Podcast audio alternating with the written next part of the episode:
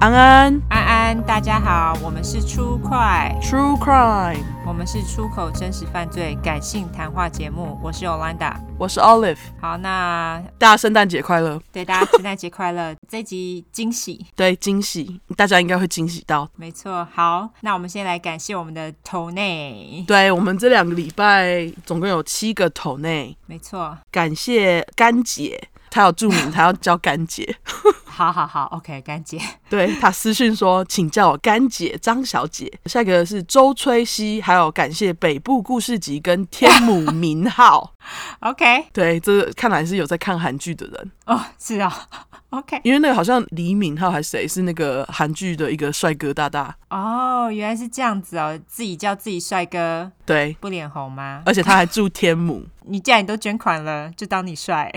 对，我就叫你天母名号 OK 依你的要求，对。对，然后还要感谢肖干妹、跟倪小姐、跟芳芳，感谢你们，超开心，对，感谢你们七位，谢谢。谢谢。对那我们接下来这周要念十六个， 对，我们要补偿大家一下，但是我们没有打算念到二十四，因为真的会减死。我们会 我们会死亡，谢谢。对，然后我们就是为了要让大家有过圣诞的感觉，特别会把自己在周五一早给大家听，没错，没错，对。就是这样让大家有拆礼物的感觉。好，我们来念 review。好， 好，第一个是终于跑来留言，三个庆祝脸，嗯标题是听出快，工作快，诶，有那个押韵呢。是没错，对，他说听了好久的出快，好想回馈，但是又胆小又好奇，又没有任何 Apple 产品的我，完全不敢打开脸书或 IG，怕自己一打开就手贱滑到文章看了起来，然后被吓死，挂号好弱，为什么？对啊，这跟 Apple 的产品有关系吗？ 对啊，对不起，我不懂这个逻辑。我也不大懂哎、对，他说这几天终于收到新买的 iPad。OK，第一件事情就是打开 Apple Podcast 订阅出快，然后冲来留言，鼻子喷气脸，挂号是怎样？出快真的是太好听啦，很喜欢这类题材，但是很胆小的我看网络文章都会怕怕的。直到有一天朋友跟我推荐某个真实犯罪的 Podcast，发现用听的实在太有效率，可以一边工作一边了解新事物，又不会被文字图片吓到。哦，我懂了。哦，原来是这样子。，对他，他就是 OK 说他不敢用看的，可以用听的，跟我一样诶、嗯，他说，但上班狂听的我当然是听不够啦，于是找到了初快。你们两个实在太可爱，讲述事件也很有条理，一听就回不去了。因为怕上班没东西听，都存到上班日才听。每周一都要先打开初快听最新一集。现在上班都不会睡着了。挂号老板问号。他说：“现在看到笑哭脸，脑里一定会浮现 Olive 的声音说笑哭脸。还有就是，我到现在还是不敢跟同事说，其实我都在听真实犯罪 podcast，怕他们觉得我怪他一个。总之，期待更多好听的案件。挂号我废话好多，好蛮你多有的，不过感 谢你， 非常感谢你的留言，超级长的。对对，我也喜欢用听的，因为我真的觉得，我后来长大之后，我才发觉我有那个看书的障碍。因为哦。等一下， 我们有小猫哭哭喊，对他很爱乱哭。好，因为我长大之后才发觉，我其实有看书的障碍，因为我我看书我都会睡着。然后像以前在考试的时候，别人可能一个晚上可以念个三四次，我没有办法，我看一次已经是极限。哦，我也是，对，我都会睡着，而且我每次看书必睡，所以我每一本书都要看很久。后来我才发觉，哦，原来 audio book 这种东西 audio book 真的是改变人生。没错，完全，我觉得它改变我人生，它让我可以马上就读完一本书。对，对几小时就读完，就是比我坐在那里硬读还要快，对，看书可能要一个月，听书可能一个礼拜不到。真的诶，对，真的，所以我就觉得非常棒。真的 podcast 就是这么好。没错，大家还不快点投内起来！没错，没错。哎好，下一个是 Okinka，这是他第二次留言，他说：“嗯，第十八块很厉害，thumbs up。我是处女座，也爱吃鸡 胗。阿基生错年代，更生错国家。如果他是出生在现在的台湾，命运一定大大的不同。其实还蛮同情他的。听到后面才知道是乐乐的打呼声，害我以为房间有蚊子，蚊子 emoji。”一直喷防蚊精油，笑苦脸。我看到这个我笑死，你喷了几次？看到这个我笑死。乐乐的打呼声让大家都好困惑哦。有有人以为是那个鬼对，而且以为是蚊子的人很多哎、哦，因为他的确是就是嗯嗯，对这样啊，这集也有哈，大家、啊，对对，大家，我们每集没错都会有乐乐，因为乐乐就是我们的标志。没错，他就老了，他一定要坐在我腿上，没办法。我觉得大家都很爱啊，所以好好好，OK，好，我不管你们爱不爱，你们就给我接受就对了。没错，对，想听就给我接受。下一个是绿茶咩，嗯哼，它的标题是“好棒的节目”，一来一往的交谈，说真实犯罪故事，既欢乐又能让人警惕。没没错，错，exactly，对。下一个 Team from Taiwan，嗯哼，标题是“真心太爱你们了”，每个礼拜一听完就开始干等下礼拜，一看到更新就超开心。听到现在觉得美国人都玻璃人，任何拒绝理由都会变成变态杀人魔，对啊，美国人真的蛮玻璃心的，是真的。对他们玻璃心，可是我觉得他们是一种当下反应会蛮大的，可是事情过后他们就好像也不会太在意，我觉得啦，哦，对，我觉得他们是比较不会记恨的那种。对对对对，我也这样觉得，对他们就是当下反应很大，可是实际上过了之后他们就真的就好了，对，过了之后就好了。我觉得亚洲人就是隐忍、隐忍、隐忍，到后来就对，就大爆炸的那种，对没错，对。下一个是学单字听时事， 它的标题是“相见恨晚”，惊叹号惊叹号。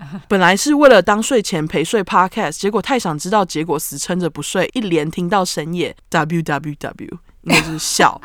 对，喜欢说故事的节奏，适当干屌的评论，声音也很棒。睡前听着听着都觉得房门口有人在看我， 是有这么恐怖吗？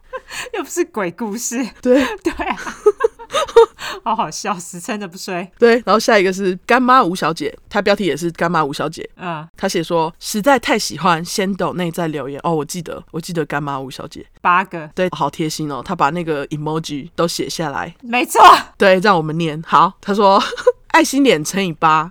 接着，我是很会装的天平，但爱出快真心不骗，鼻孔喷气脸乘以三。 已经推坑很多朋友听，朋友也都入坑了，期待节目一直做下去，直到所有吉白狼的故事都被你们讲完。水汪汪大眼脸乘以五， 好贴心哦，爽！超贴你心，们大家学学一下哈、那个 PS，听出快听到现在，偷讲别人坏话也都会说吉白狼。嗯，哦好， OK，本来就是啊，就是几白狼，嗯，就是吉白狼，对。没错，然后下一个是八七 Cindy 八七八七，好，这北七，对不起，好， 差点讲北七。标题是会不会太好听了？第一次留言就给你们了，中气十足的笑声真的很爱，故事讲的超好听，非常适合配上班。猫猫狗狗的声音可以再大声点，没关系，笑哭脸。挂号，我是干妈吴小姐推荐来的，一听就爱上，三个爱心脸哦，哦。谢谢干妈，还帮我们推推，对，感谢干妈推推。感谢， 对，下一个是 K T Q Q Q K T，嗯哼，必须留言，因为万圣节串联活动才认识出快。妈的，为什么我这么晚才知道？忍不住也逼迫朋友入坑，介绍完隔天就逼问听了没，听了没，六个哈。 六个， 对我决定不要哈哈哈哈哈哈。好，对，六个哈，这肯定是我最爱的 podcast，没有之一。哦我从上次那个哈哈哈已经学了教训， ，OK，好，我打算接下来大家留一堆哈，我就把它数出来。好笑，好，OK。好，换你。好，那下一个是来自于你他妹的清道夫，他的标题是呃好听好笑又好玩。原本因为时长太长而搁置了很久，刮胡不要打我，不会啊，OK 啊。某天无意间点进来就无法停止了，第一次听到可以把粗话骂得那么好笑的 Podcaster，无论是以自己的话。重新诠释犯案过程，或是夹杂在其中的吐槽，都让人嘴角止不住上扬。很喜欢边读书边听，上次在图书馆戴着耳机听，笑到抽搐，一直尽力憋笑。旁边的好心人还递了一包面纸给我，他以为我在啜泣， 流汗脸。好好心 哦，对， 除了效果很足之外，讲述的案件也很细致入微，是很用心的 podcast，推爆。By the way，我最喜欢的一句是“干不是他说的，是我家的”。 感谢你。感谢你，我们真的很用心，真的。对啊，下次自己准备面纸哈。啊， 想自己准备面子，没错。 对，好，好，下一个是来自于哦哈哈零七二八，嗯，这个是狮子座哈。应该是，嗯，对，它标题是“变态杀人犯超级掰的啦”，从别的地方不经意点进来就出不去了，笑哭脸。线上听 podcast 以来的第一次评论，不管是给凶手取外号，还是疯狂喷射脏话，都超爱。呼麻后的腔也超爱，封面很好，不需要听别人靠腰，只要你们两位开心就好，请继续维持你们的风格，这很棒。两个 thumbs up，感谢你，感谢，超感谢的。真的，我们哪有疯狂喷射脏话？哪有啊？明明就没有， 我真的觉得我们还好，我们好，我们真的是非常收敛，好不好？ 真 的，他是称赞，他是称赞，但是对我觉得我们没有。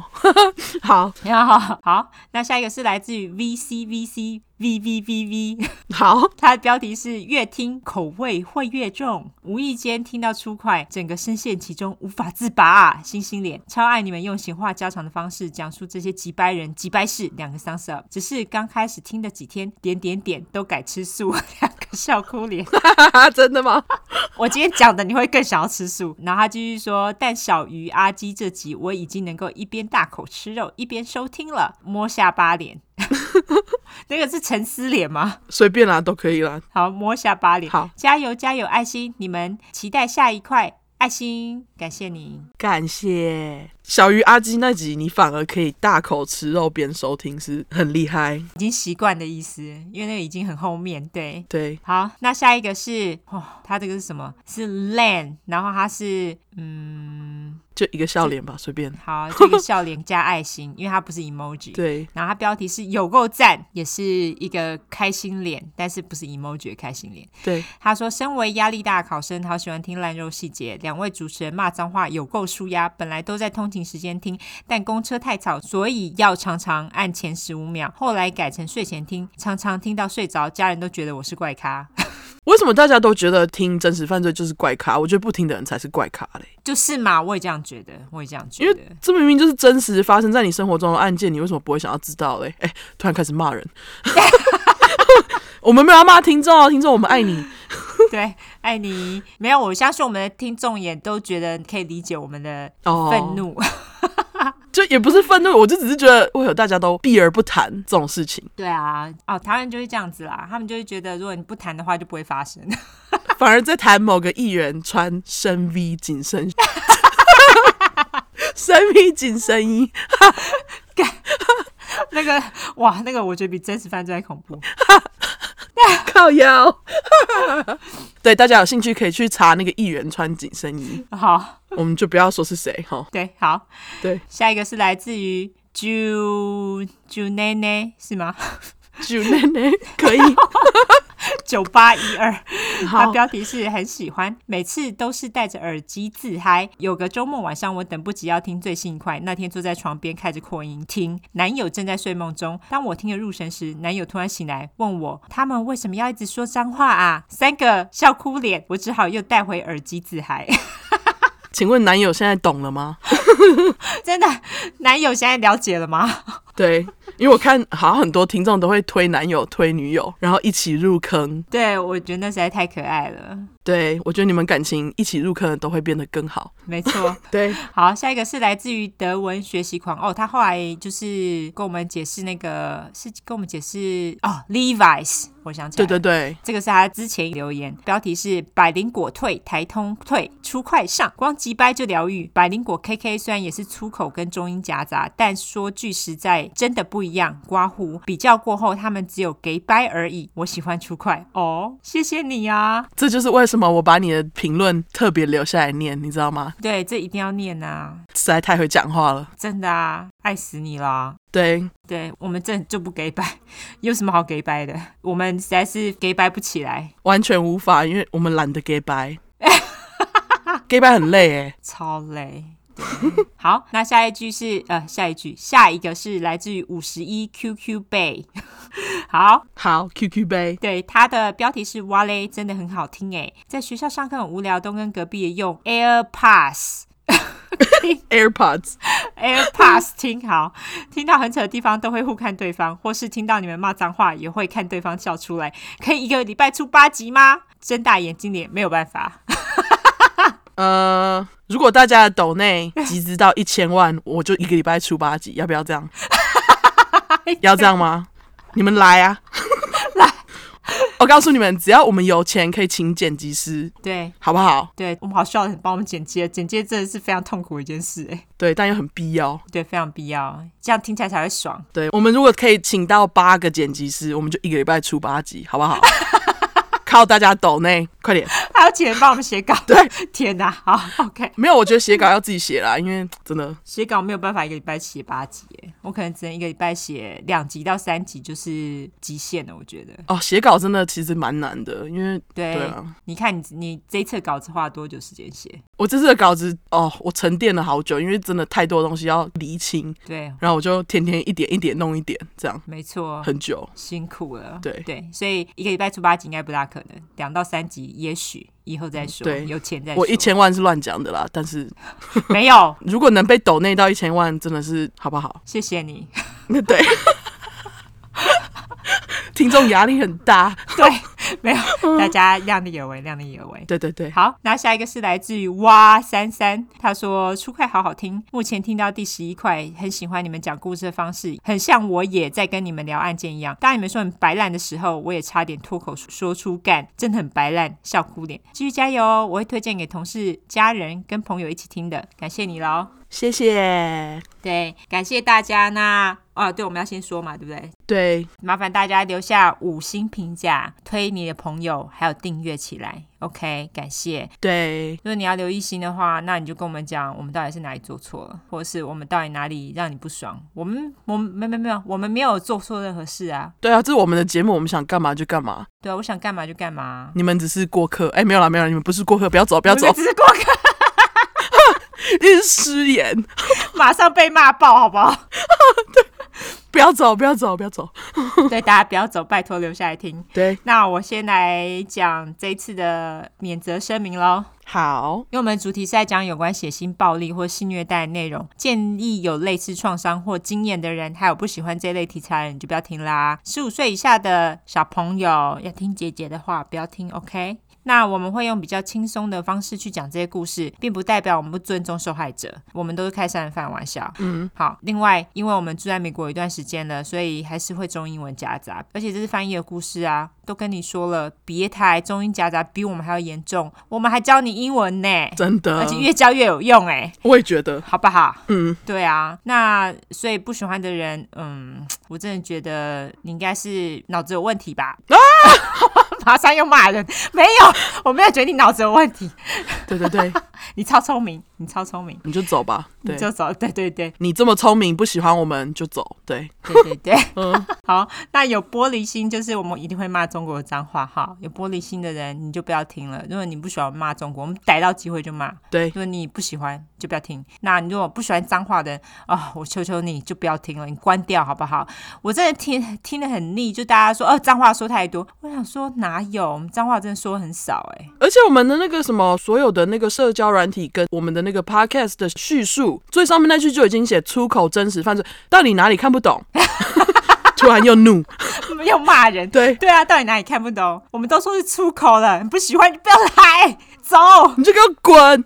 对，拜托你不要再听了，我求你关掉。哦，大家，我们这集会很嗨，因为这集是一个非常恐怖的一集，所以我们会充满愤怒，真的，我们这一集搞不好会成为有史以来脏话最多的一集还有有史以来最长的一集，有可能哦！真的， 我们两个稿子这周超长的啦，哦，真是圣诞节礼物哎，大家。真的是圣诞节礼物，而且我们还赶在礼拜五早上之前要剪完。你看看，你看看，多有诚意！你看看，真的真的爆肝也要把它弄完，对，爆肝都要弄完。好，再讲一次，不喜欢脏话你就给我滚！真的很气。 对真的不爽，真的听到很烦。尤其是最近有那个谁，你之前动态不是贴他留三星吗？就他要给我去改一 星，这贱人！没关系没关系，嗯我们心平气和，OK？对对，是好好冷静。没错。好，你要纠错吗？哦，对对对，我要先纠错。我一个补充，一个纠错哈。嗯，一个补充就是上一集我们在讲那个大屠杀的时候，就是无差别杀人事件。嗯，呃，我要说一下小哈，你不是有问我说他是吃什么？服用什么药吗？对，嗯那他那时候他在生前呢，他服用的药呢，称为好，我看一下我能不能好好把它念出来好， ，selective serotony reap reuptake 啊、我我的天哪，杀我！你要我念吗好啊， ？Selective serotonin reuptake inhibitor 应该是这样。真的很难念。嗯，对，反正总之它的中文是选择性血清素再摄取抑制剂，那它简称于 SSRI。哦，谢谢简称。对，谢谢简 称。要不然整个让我念出来让我死。那它主要的作用呢是选择性的抑制血清素再吸收，是治疗焦虑症的第一个选择。哈，那它能够有效降低焦虑，减少恐慌发作，减低社交畏惧现象，甚至能抑制强迫性思考与强迫性行为。但是它的副作用呢，有恶心、腹泻、头痛、失眠这些副作用是我看中文资料的，但是我看英文资料的时候，他说其他的副作用还有性无能跟静坐不能，就是你会一直想要动来动去的。那因为这样子呢，可能会导致有自杀的念头。哦，对，可是他是为了要治疗焦虑症，怎么反而还是会让他们无法静静的坐下来？这样有真的治疗到吗？对啊，可是我觉得应该是有针对不同的人，他们有不同的副作用，哦，所以这个可能只是其中对某些人有这些副作用，并不是每个人。原来如此。对，所以我觉得应该是医生，如果他也许看到有这样的副作用，他们也许会帮他换药。嗯那如果说有的人如果没有的话，那他们让他继续吃这个药啊。嗯，我觉得是这样子的感觉啦，好，所以这个就是我补充的东西。那另外一个纠错呢，就是其实我们已经剪掉了，因为有对听众跟我们讲说，那个 Ramstein 的主唱他其实没有死，嗯，他只是得了武汉肺炎，是但是他他没有死，他还活着，很好。好。那 Ramstein 他们就会继续有演唱会了，好不好？耶、对我们剪掉了，所以感谢纠错。对，谢谢你哦。对，好，好，好，好，我们要来喽，我们要来超级恐怖故事，对哦，超长的哦，而且超恐怖哦。真的超恐怖。没错，你的故事真真的非常恐怖。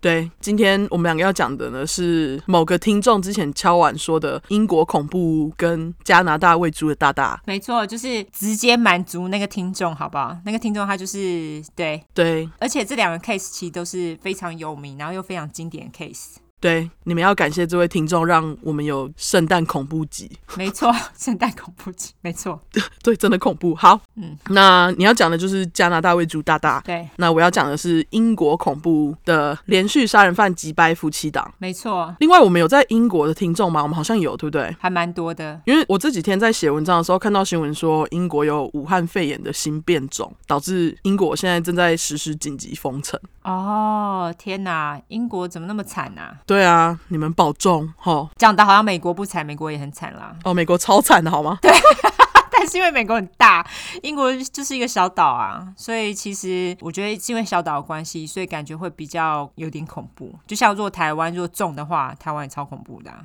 啊，还好台湾防治做得好，真的真的，我觉得台湾真的很厉害。真的。那总之，在英国的各位请保重喽。对，请大家保重。嗯，就是待在家里听出快，对，大家家里狂听狂刷。没错，感谢你。对，好，好，那这对夫妻的击败事情呢，就是他们不止在家里虐待，还有奸杀年轻女性之外，他们还强暴自己的小孩。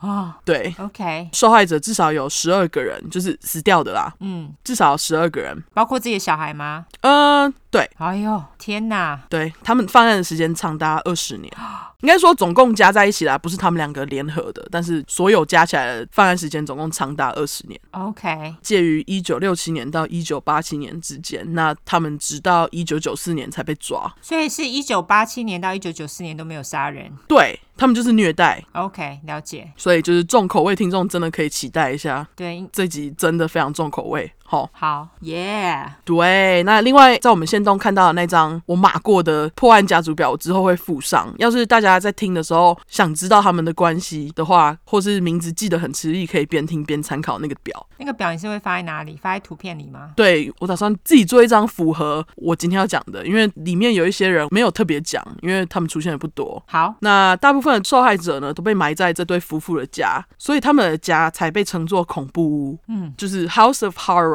我个人觉得呢，他们比 b No 那组还恐怖。哦，OK，b no 真的蛮恐怖的嘞。我觉得是不一样的恐怖，因为 b No 是行为上的恐怖，但这个是心，我觉得是心理上的。哦，因为毕竟有强暴小孩子的部分，这样子。好，如果就是对呃强暴小孩子没办法听的人，我会建议跳过这集，因为很多。也不是跳过这集啊，跳过这个故事啊。嗯，好，那我现在就跟大家讲恐怖屋的地址。恐怖屋是位于英国一个叫做 Gloucester 的地方，它是离伦敦开车大概两个小时半的距离。这样，嗯，地址是二十五号 Cromwell Street，现在这个屋子还在那边吗没有已经被碾平了。 ？OK，你先讲完。好，地址是二十五 Cromwell Street Gloucester，你直接查你就可以找到图了。哦，它现在变一条路是不是对， ？OK，了解。它现在被改成一个步道这样。 OK，好好好。然后因为它是二十五号嘛，最爱数字巧合的我看到二十五号就觉得，哎，跟圣诞有关系。哦，真的哎，十月十五号，哎呦，我们好厉害哦。对，那我们来揭晓夫妻的名字，男生的名字是 Fred West，我就叫他阿西。好至于阿西的共犯老婆 Rose West，我就叫她小梅，好，玫瑰的梅。对，因为它是 Rose。对，嗯哼，好，我们先从介绍阿西开始。嗯，我只能说，有找到生日真是感动时光。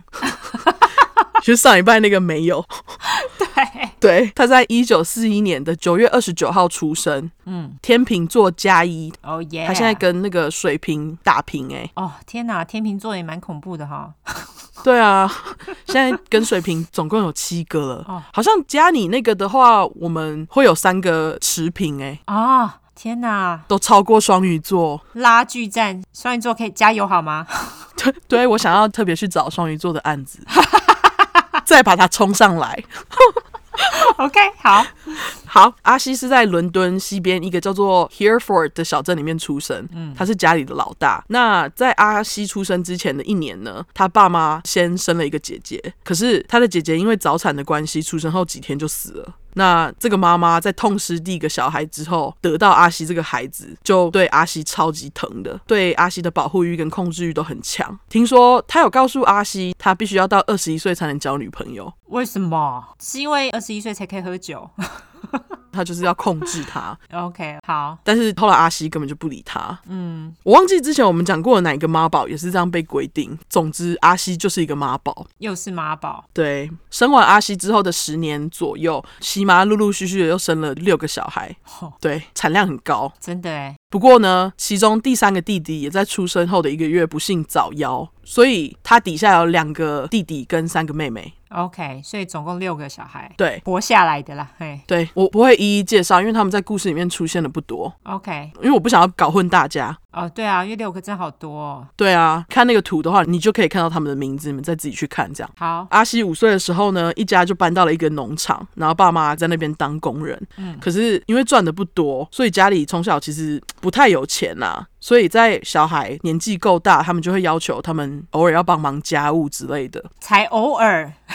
就偶尔。对，OK，人也很好，好不好？我查的资料，他是写季节性，哦、o k 了解。对我就觉得是偶尔。他们会要求家里的男生帮爸爸收割麦田，还有抓兔子之类的。 OK，女生的话呢，则是帮忙采草莓跟啤酒花。哦、英文时间，好，啤酒花的英文就是 hops，h o p s。哦、而且我还要再插播，听出快学知识，这是我们的没错小单元。 h o p s 我要稍微讲一下啤酒花，因为我爱死啤酒。好，对，啤酒花是精酿啤酒很关键的元素，这也是为什么在美国这边呢，一些啤酒的名字里面会有 hops。哦、o k 对，啤酒花虽然是叫啤酒花，但它的形状呢是一个球果，它又可以被称作是蛇麻，蛇麻，对，OK，那它最特别的地方呢，是它是隶属于大麻科的开花植物难怪你那么爱啤酒，啊，对，难怪。 没有啊，但它其实不会让你，不会让你嗨，对，它没有像大麻里面有那个 THC 这样，啊哈，它长出来的球果就跟大麻花很像，只是没有上面的那个毛，还有结晶。哦，OK，不同种的啤酒花可以在啤酒里面增加花香，或是果香，甚至是苦味。那适合生长的环境温度是在介于十四到二十五度，所以因为这样，它通常需要种植在高纬度的地方。哦、那为什么我们在台湾会很少听到呢？就是因为台湾气候限制的问题，因为太热，嗯，种植啤酒花很不容易，所以台湾的精酿酒厂并没有很多。哦、你是说啤酒厂吧？精酿啤酒厂，因为精酿啤酒厂通常都是用新鲜的啤酒花，哦、像台湾啤酒之类的呢，他们都是仰赖进口的啤酒花定。你你连这个你都查得到，好对厉害我也没有特别查，因为其实我之前有想要那个自己在家弄啤酒， ！OK，所以查了一下。你这是做东西做上瘾哎，你哦，我真的很爱自己做东西耶。真的哎，对啊，而且你们要是在维基百科上面查台湾啤酒的话，你点进去拉下去看啤酒的原料那张图啊，你就可以看到啤酒花干燥定的样子。哦，OK，对，然后会进口干燥定是因为要节省成本，嗯哼，而且啤酒花其实很容易坏掉。哦，做成定应该就比较不会吧？对对对，嗯它长得就有点像干饲料这样。 ，OK，以前虽然有人在台湾研究过怎么种啤酒花，不过后来好像不了了之。嗯，但是呢，去年报道有出来说，有一个教授在花莲的山上成功种出啤酒花。哦，对，我就在想说山上应该可以种啊，因为山上就是温度比较低。对，嗯，感觉可以期待一下未来台湾的精酿啤酒产业。真的耶。而且最近几年，我其实有发现有人引进精酿啤酒在台湾。哦，你是说这个技术吗？嗯，对，好像是。嗯，就是台湾啤酒的产业开始慢慢起来了，我很多精酿啤酒看了也够想喝的。哦，我也是，对，精酿啤酒，快点来赞助我们，寄个几罐过来吧。 对，寄个几箱好吗？我在社交人体有发哦，精酿啤酒，希望他们可以注意到我的渴望，就是我们爱酒。 听众们，要是你们认识精酿啤酒的人，拜托告诉他们出快爱喝啤酒。 好，回来 OK，好，干！我现在一整个介绍啤酒比介绍阿西还多，真的那个，因为他太鸡白了，啤酒比较赞。好，我们回来， OK。刚刚说他们家在农场工作，然后家境不好嘛，对，因此就养成了他从小开始偷东西的习惯，嗯而且他很爱说谎，嗯，在学校也被当做一个怪咖，就是你之前说的那个阿伯，并且经常惹麻烦。哦，OK，有一次呢，阿西不知道在学校做了什么，结果老师就通知西妈，跟他讲说：“哎、你儿子在学校就是捣乱之类的。”结果超级疼阿西的西妈呢，他就跑到学校跟老师理论，就是台湾的那种虎妈，就是那种叫什么啊，他们莫名的觉得自己儿子就对，老师你有问题。对，那他就是跑到学校就跟老师讲说：“哎、你不要找我儿子麻烦哦。”然后对老师大吼大叫。哦，对不起，是怪兽家长，怪兽家长。对对对，怪兽家长不是虎妈。嗯，然后就因为呃虎虎妈，我常讲虎 妈，就因为西妈经常跑到学校这样子搞，就让某些同学会跟阿西讲说：“啊，你就是一个妈宝啊。”嗯，以这个理由来霸凌他这样。哦，OK，那妈宝就是 Mama's boy，嗯，不知道是不是因为阿西被霸凌的关系，他在学校的成绩就也不太好。他在十五岁的时候就不读了，直接休学去农场跟爸爸妈妈一起当工人，这样。啊、跟我的主角好像哦，等会你听了就知道了。那我们今天讲的三个人都差不多很像。啊哈啊哈，另外呢，这边有一些事情是阿西后来自己跟警察讲的，但是我不知道能信程度是多少，因为他是爱说谎的人嘛。哦对，而且这件事情，其实在二零一三年左右的时候呢，阿西最小的弟弟有上电视台跟大家讲说这些事情没有发生过，所以我才觉得说不知道这些到底是真的还假的。就是你不知道相信弟弟还是相信阿西。对，嗯，因为弟弟就是说阿西讲的这些理由都是他编造出来的借口，想要合理化自己犯下来的罪。哦，OK，那我现在就要来讲他跟警察说的话。他说他从小十二岁开始，西妈就有强暴过他，而且阿西的爸爸教他，他可以跟动物发生性行为。撒喂对， ，OK 就是他说是他爸教他受教这样。啊至于是什么动物，我不知道。 ，OK，不止这样呢，他还说呢，他看过他爸强暴妹妹，而且他问他爸说：“哎、你怎么强暴妹妹？”他说他爸的理由呢是：“哦，因为我创造出我这个女儿，我想干嘛就干嘛。”对，我就觉得。阿西跟警察说，他从小因为爸妈的关系，从小就觉得乱伦是很合理的事情。 OK，对，那这部分他弟后来有澄清，所以我们就是无法考证。但是，对啊，是不是就给你们判断？嗯，那阿西开始工作后大约一年，他经常跟他的大弟跑去附近的城市，叫做 Labry，我就把它叫做来福镇。好，他们就跑去这个来福镇的一间青年俱乐部闲晃。据说阿西在俱乐部里面就是很轻浮，比方说他接近女生的时候可以什么都不说，接近人家直接抓一把、摸一把之类的。他干嘛啊？他就是一个变态。他是， 接着呢，阿西在十七岁的生日买了一台重机。嗯，听到重机，我感觉大家就应该可以猜出来，买完重机就要发生什么事了。 什么事他就是要出车祸，要撞头啦。 ？OK，好，我感觉每个都是这么搞，就是买重机、出出车车祸、祸撞头。撞头，对，这一个 cycle。好，对他不止手脚骨折之外呢，头部更是受到强烈的撞击，就是撞头啦。嗯，那事故发生后，阿西昏迷了整整一个礼拜才醒过来，而且据说他严重到头里面还被放了一片金属板之类的。哈阿西也果不其然，像其他几百人一样变了一个人。 ，OK，他就是好像变得比较易怒，而且因为这次的意外呢，他鼻子其实有歪掉，而且走路有点掰咖。 OK，他本人就变得非常没有自信，而且脾气变得很差嘛，并且变得很孤僻，不爱与人交。嗯，虽然这样呢，阿西对女生的执着还是大过于没自信的那一部分，还是要认识女生。好不久后呢，他就认识了一位十六岁的苏格兰女生，她的名字叫做 Rena Costello。 ，OK，我就叫她瑞娜，瑞娜爽身喷雾也欢迎你们赞助，超会自入的好吗？那个大家快点。真的对，那瑞娜跟阿西两个人认识之后聊得很开，马上就打炮，还谈了一场短暂的恋爱。嗯，那为什么他这段关系没有维持很久呢？是因为后来瑞娜必须搬回苏格兰，所以他们的关系就结束了。好吧，不过阿西似乎也就算了，他为了转移注意力呢，他就跑回那个来福镇的青年俱乐部继续骚扰女生。 OK，对，在一九六零年秋天的某一天，阿西当时十九岁，他像平常一样来到俱乐部。那天俱乐部刚好失火，他在二楼。在所有人从俱乐部疏散的时候呢，阿西这个变态，他又往他前面的女生裙子底下一抓，就在疏散的时候还对人家这样抓，实在有个靠背。 真的，他到底是怎样啊？对，然后结果呢，前面的女孩也不是省油的灯，她就一转身反打阿西一拳，好像揍的很大力吧，阿西就从二楼摔下去了， 爽。又撞到头了， 没错，头直接撞在水泥地上， 二次撞头。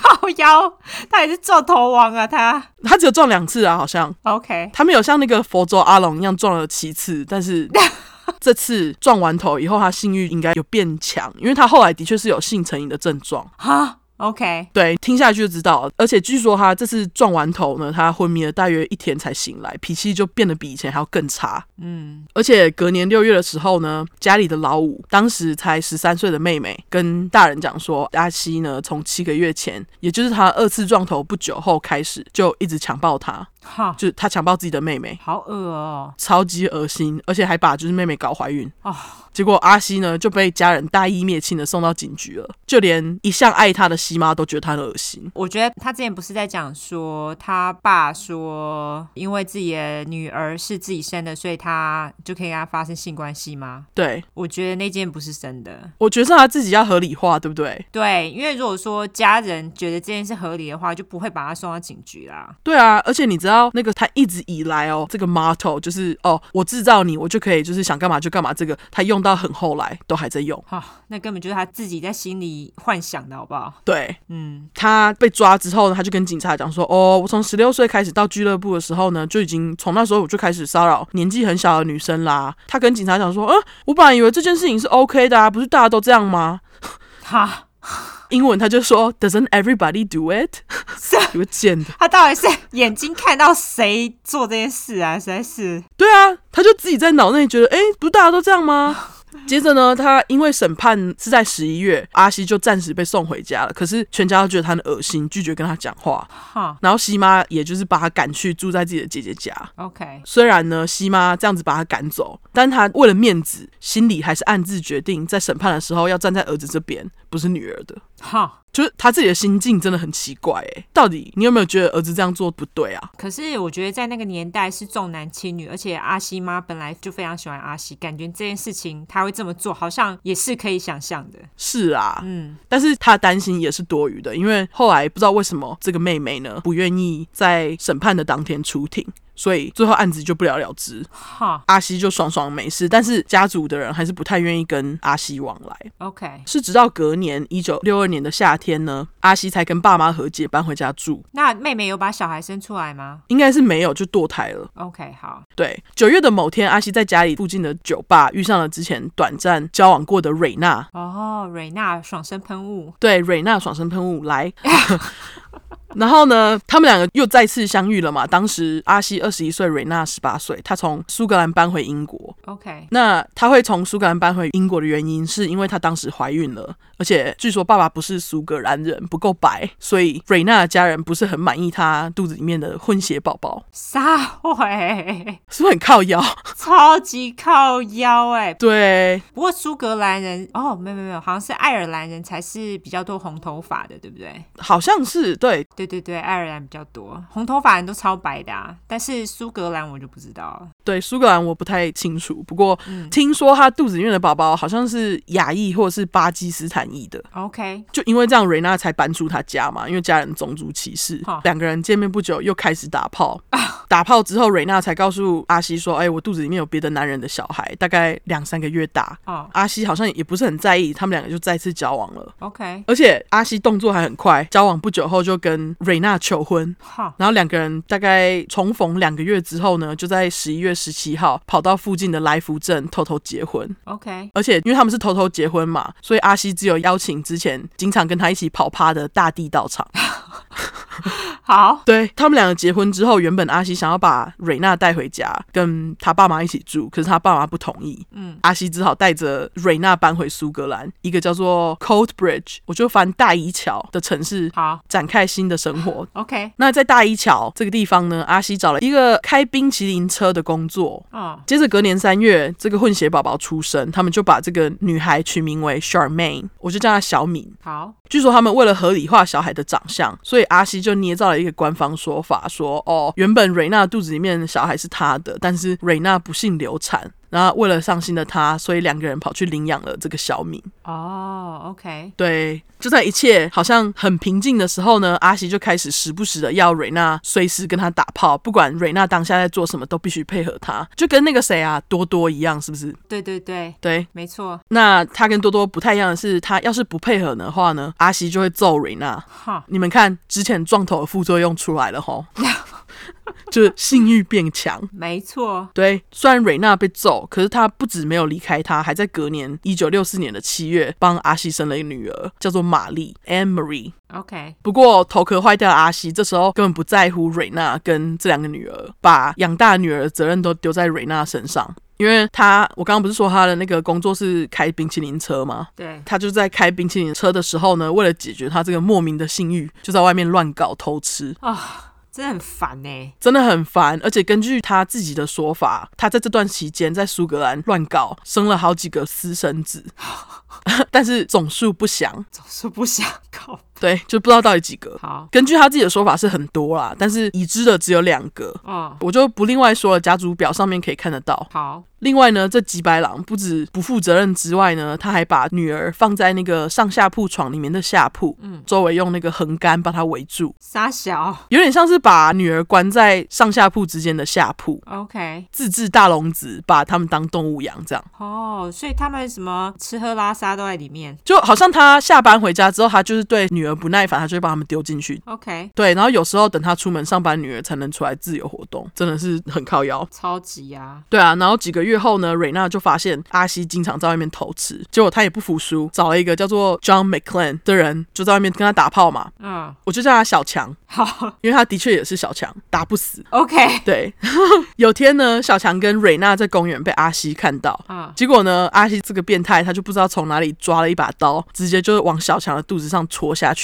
他可以偷吃，别人不能偷吃。嗯，小强也不是省油的灯，他就比阿西还要会打架，也不管他肚子被戳，直接反揍阿西两拳。嗯，结果阿西就悻悻然的离开了，嗯，就很弱。那小强跟蕊娜就继续见面嘛。嗯，之后，小强就发现蕊娜身上的淤青跟疤痕越来越多，很明显就是阿西打的啊。对啊，那看不下去的小强还气到跑去揍阿西好几次。哈，根据小强后来呢被访问，他说他回忆起当时，表示阿西这个死辣，每次只要被他打，他就会退缩。可是他觉得阿西在打女人，打起来一点都不犹豫，超级暴力。他就是急掰啊，干，他就是一个孬种，对啊。然后隔年十一月初的时候呢，阿西就一如往常的开着冰淇淋车嘛，结果他出车祸碾死了一个小男孩。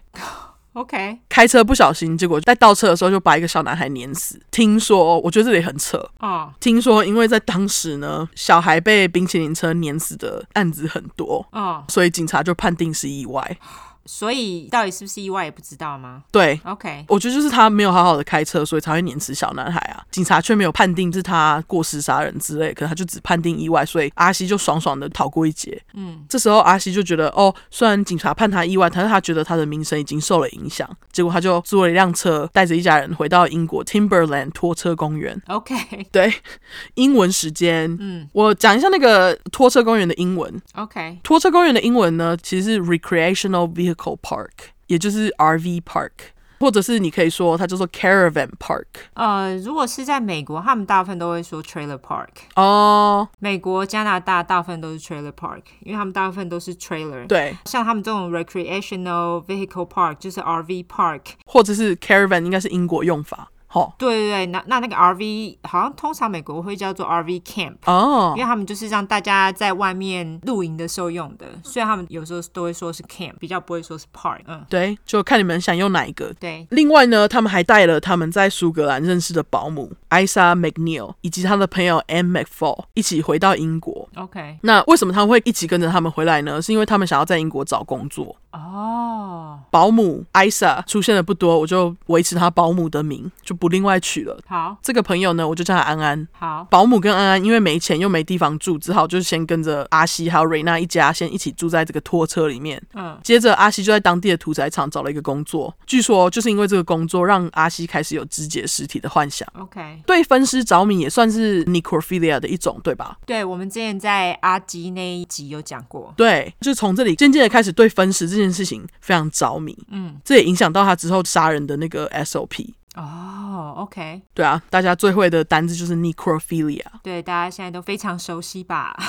对，那这边呢，也不知道是不是因为这些对分尸的幻想的关系，阿西渐渐的也对瑞娜越来越暴力，哦，而且完全不管任何时候他想要打他，他就打他，在保姆跟安安的面前都不手软。哈，而且同时间呢，阿西还跟安安开始乱搞，把安安迷得不要不要的，而且还跟安安讲说：“哦，我之后会娶你，我跟瑞娜一离婚就娶你。沙小，嗯，”对这件事情呢，再加上持续的家暴，总算让原本为了女儿留着的瑞娜下定决心要离开阿西，哦，终于，真的是终于嗯。那瑞娜她就联络上她的男朋友小强，表示她真的受不了了，她要带着两个女儿一起走。保姆呢，这时候她也看不下去，她表示她也要帮瑞娜这样。 OK，那两个人就做计划嘛，打算趁阿西去上班的时候，让小强跟着那个保姆男友两个人开车一起来带他们跟女儿一起回苏格兰。嗯，不过他们没料到，在计划执行的当天，阿西竟然跑回家了。嗯，然后他跑回家呢，就跟瑞娜在那里抢小孩。哈，据说他会知道，就是因为安安这个廖北啊亚跟他讲的啦。哦，因为安安刚刚有一腿嘛，嗯，对，然后安安又是保姆的朋友嘛，对，而且据说呢，当下保姆就有问安安讲说：“哎、你要不要跟我们一起离开？”嗯然后安安就异常冷静的拒绝他，跟他说：“哦，不要，我要留下来帮阿西带小孩。沙小啦”，真的是傻小，然后一群人就开始抢小孩了，画面就超级难看，搞到后来小强还跳出来跟阿西打架打了一阵子，还有人叫警察，最后瑞娜只好把小孩留着，就跟着小强他们走了。啊，好惨哦，对啊，然后小孩就被迫留在阿西的身边。嗯，那继续待在阿西身边的安安很快就怀孕了，她还写信告诉家人说，这个阿西人很好，跟她说要娶她。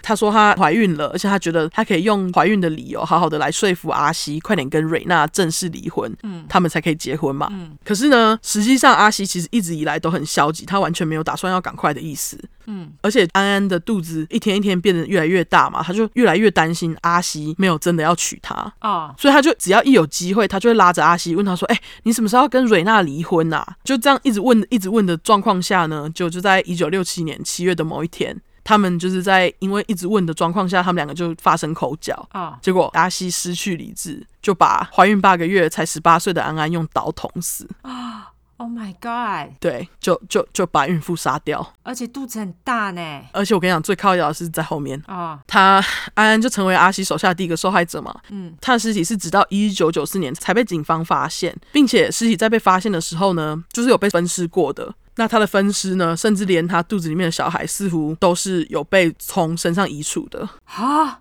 他还把小孩子给剖开拿出来。嘿， Oh my god！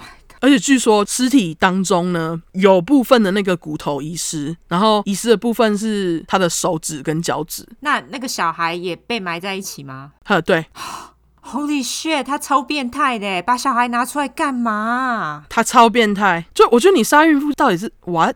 真的，大肚子你怎么砍得下去？我的老天爷啊！而且他不是第一个，可是安安是他杀的第一个人，对不对？嗯、对，就对，是应该说他蓄意杀的第一个人，因为他之前撞了小男孩，可是他蓄意杀的第一个人，他就是手法就很残暴哎，而且第一个就挑孕妇。妈的！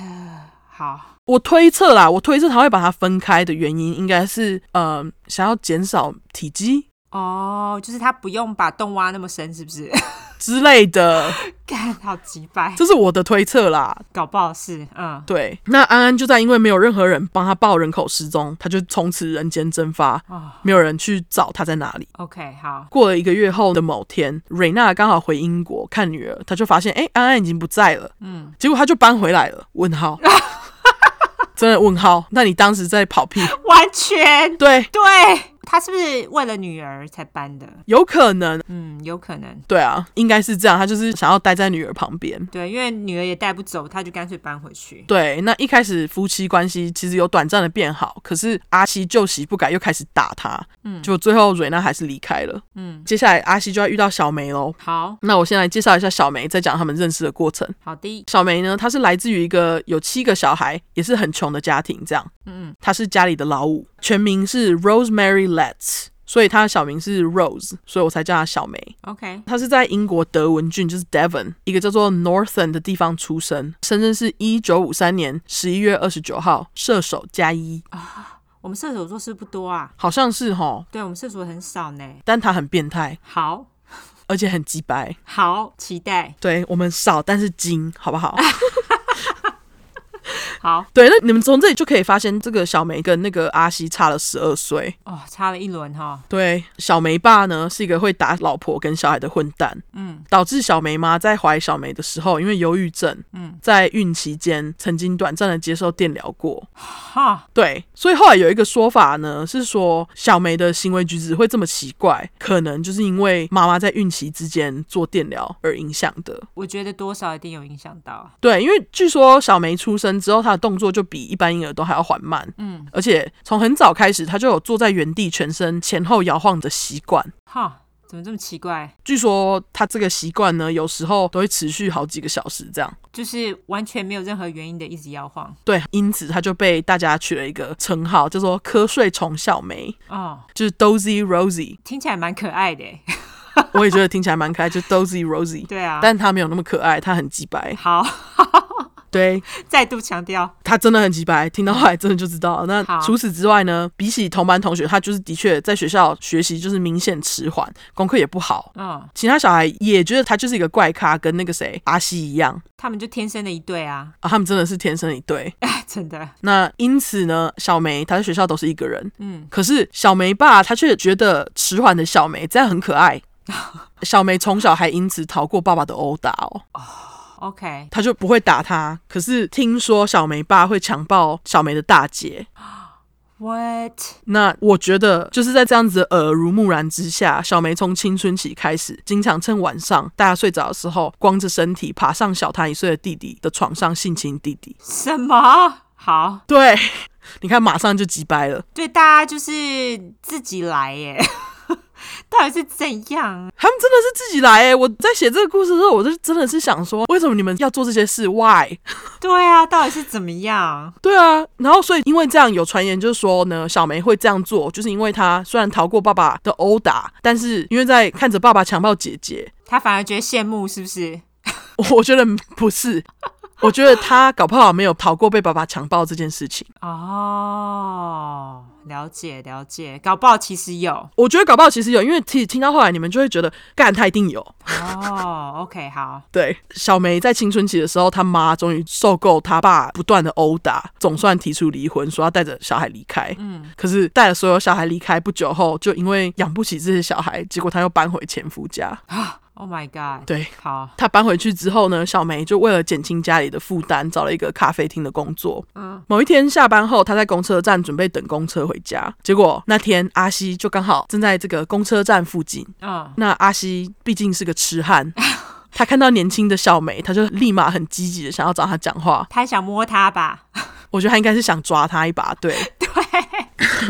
不过那天呢，因为阿西看起来蓬头垢面的，就脏脏的， OK，小梅就连理都不理他。你们看看保持干净的重要性哦，我跟你讲，关于这一点，等会你听我的，你就会超级受不了的。 哦，真的吗？对，你那很脏是不是？ 超脏的，对，好，那接着呢，作为一个专业痴汉阿西，他当然要不断的跟小梅偶遇啊，妈的，好老套哦，超老他天天跑来这个公车站。跟他偶遇，对，很快小梅就被这个把妹大师痴汉阿西给打动 了。他真是把妹大师，他招数就跟他本人一样的痴汉，超级 cheesy。真的啊让我来告诉你们他是怎么追到小梅的哈。好，他最基本的就是先从跟踪开始嘛，就偶遇偶遇，跟小梅跟到让小梅同意让阿西陪走回家， OK，OK，、然后就可以渐渐培养感情。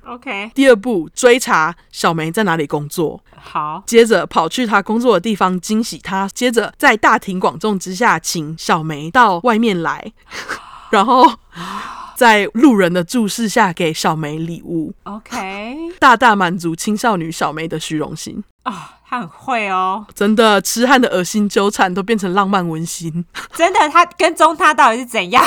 对啊，我觉得明明就超痴汉的，然后他就用这样子的跟踪就打动了小梅的心，而且就是他叫她出来外面，他就在大庭广众之下用求婚般的规格再问一次小梅可不可以跟他这个大她十二岁还脏脏的大叔去约会， 哦，很会，很会，真的很会。然后结果小梅就同意痴汉的请求，就跟他出去了，是不是？那 OK，、个很会，把妹大师。是是是。对，那他们两个呢？约会几次之后，一样就开始打炮嘛。小梅这时候几岁小梅这时候才十五岁， ？OK，好对，阿西二十七岁。 ，Oh my God，好，总之，他们就打炮完之后呢，就开始谈恋爱了嘛。嗯，那小梅为了经常能够到那个阿西住的拖车里面找他，还有他的女儿，她就把工作给辞了。 OK，接着跟家人讲说：“哎、我要去当那个全职保姆赚钱哦。哦、o k ”结果当了保姆当了一阵子之后呢，她就带着阿西回家给家人看，然后跟家人讲说：“哎、其实我在跟我老板交往哎、 o k 结果小梅爸就大发脾气，表示爸爸反对不准。嗯，不止小梅爸反对之外呢，小梅妈也觉得阿西是一个爱说谎的骗子，她也不喜欢阿西。两个人在这时候倒是很团结，他们就决定要大义灭亲。 OK，原因是因为他们想要把女儿从阿西的身边带走，对，所以他们就打电话给社会局，跟社会局讲说：“哎、我女儿未成年哦，哦、才十五岁，她跟一个二十七岁的男子在发生性行为。”这样， o k 那这边我有去查英国未成年性交防治法的年龄限制就是十六岁。哦、o k 嗯，所以当时才十五岁的小梅就被社会局带去那个青年行为矫正中心待了一阵子。哦、那当小梅从这个中心离开的时候，她已经十六岁了。 o k 但是小梅她还是不顾家人的反对，这时候就搬进去了阿西的拖车。嗯，毕竟她是一个恋爱少女嘛。那小梅爸他还是不死心，他想要把他们分开，再次找了社会局来。嗯，这时候社会局来的时候，就发现十六岁的小梅已经怀孕。结果他们又把她送到矫正中心，一个月之后，小梅就被放出来了。 OK，矫正中心就跟小梅讲说：“哎、你必须回家人跟家人住哦。”可是脑内只有恋爱的小梅，她就再次反抗，搬进去阿西的家。因为这样把小梅爸气得跟女儿讲说：“哎、你永远不要给我回家， OK，就是要戏剧化。”对，好，几个月后呢，阿西为了迎接新生儿，他就带着小梅跟女儿从拖车搬到了一般民房。接着，在一九七零年的十月，他们的女儿 Heather Ann 出生，我们就叫她小恩。好，这时候，阿西他为了要养新生儿，他就跑去偷东西，跟那个谁恰恰一样啊。哦、真的就跑去偷东西，不学无术，只能偷东西。真的，他偷完东西就被抓，关半年左右。嗯，这时候小梅才十七岁，刚生完一个小孩，不只要照顾几个月大的婴儿，还要照顾阿西的两个女儿玛丽跟小敏。嗯，对于一个十七岁的青少年来讲，她根本吃不消啊，带小孩带到超级不耐烦，她就觉得干，我自己这个苦恼婴儿都照顾不了了，我还要照顾这两个小孩，而且这两个小孩还不是我的，是前妻的。就跟他完全没关系啊。对，她就是一个后母的角色啦。嗯所以他对瑞娜的两个小孩就经常对他们打骂、虐待这样。 ，OK，据说呢，在这两个小孩里面呢，玛丽通常打一打就哭了，嗯，所以就因为她哭了的关系，小梅就会放过她，因为她就是想要看他们哭。就很靠腰，因为在这边呢，年纪比较大的小敏，不管怎么样被虐待，她都会忍着不哭，哦、因此就让小梅看她很不爽，就也不知道她在不爽什么，对啊，到底不爽傻小啊？对他就是觉得说，干你不要在那里给我忍哦，嗯，有点像是他就是想要把他打破的感觉。 OK，那据说呢，他对小敏不爽到经常把小敏打到送医院，就连小梅的朋友都因为经常到小梅的家，知道小梅经常虐待这个小敏。嗯，之所以小敏会这么坚强的原因，是因为她相信妈妈蕊娜会回来把她们姐妹带走。哦，可是， 可是她的坚强呢，反而变成她最后被小梅虐待死的原因。啊，OK，据说在阿西坐牢的期间，一九七一年的六月十五号，小梅有带着这三个小孩去看阿西。接着在大概九天后吧，阿西就出狱了。可是阿西出狱后，小敏就已经消失了。嗯，所以就代表说，小敏是在这九天中被小梅杀的。 OK，对，阿西出狱后，他就发现小敏被小梅杀了，放在地窖里面，嗯，他也无所谓。居然无所谓。我也不懂为什么他无所谓，我觉得他就是很爱小梅，所以就帮他。 OK，他还帮小梅处理小敏的尸体，啊、小敏的尸体也是跟安安一样，到一九九四年才被发现。那她的手指骨跟脚趾骨跟第一个受害者安安一样，是不在现场的，他是有把他们都砍下来收集起来，是不是？好像是嗯这个地方，因为我们无解， ，OK，他后面不肯说到底是怎样。好、太鸡掰了。对，但是阿西后来在被警方询问的时候，他表示他没有肢解小敏，哦，但是这个部分就必须要让大家自己判断。好，当时呢，小梅就跟大家讲说，哦，小敏会不见呢，就是因为她跟母亲瑞娜回到苏格兰了。 OK，这是他们用来解释小敏失踪的理由。嗯，接着，大概在小敏被杀过了两个月之后，瑞娜为了看女儿，就出现在阿西家，嗯，发现诶，我女儿在哪啊、她马上就是要质问阿西，问他说小敏在哪里。嗯接下来，瑞娜的下场跟女儿一样，就是被蒸发。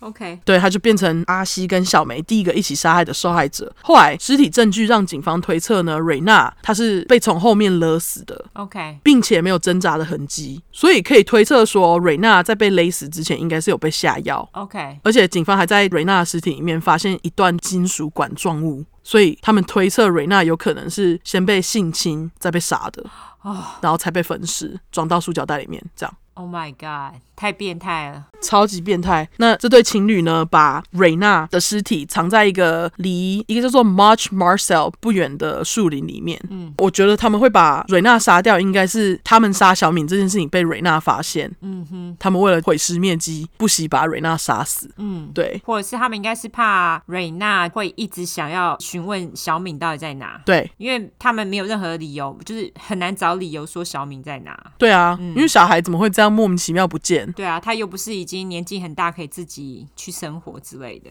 对，那小梅呢？当下她就对于杀死这个一直不肯跟阿西离婚的瑞娜觉得超 爽，她觉得 OK，杀掉他们之间的阻碍，他们就可以去结婚了。嗯，于是两个人就在几个月后，一九七二年的一月二十九号结婚。那这次结婚呢，也只有他的大弟来参加，就是他跑趴的那个。而且他们结婚的时候，小梅就已经怀孕了。嗯，那夫妻俩呢，为了迎接更多的孩子，终于搬到了刚开始跟大家说的恐怖屋。嗯，真的是马的讲了午夜才讲到这里，真的破案的漫长之路，完好全那恐怖屋呢？它是一栋三层楼的建筑。嗯，一开始阿西是跟政府租的，后来呢，他以七千英镑把房子买了下来。我查一下，一九七二年的七千英镑大约是现在的四万三千五百八十英镑。好。现在还用英镑吗？现在不都用欧元了？英国不是脱欧了吗？哦，对哈、所以他们现在又恢复英镑了，对啊，应该是吧。好像是。但是我就是直接算，大概是两百多万台币左右。好，对，那接下来呢？夫妻俩买买完房子之后，他们为了赚点外快，就把房子稍微改造了一下，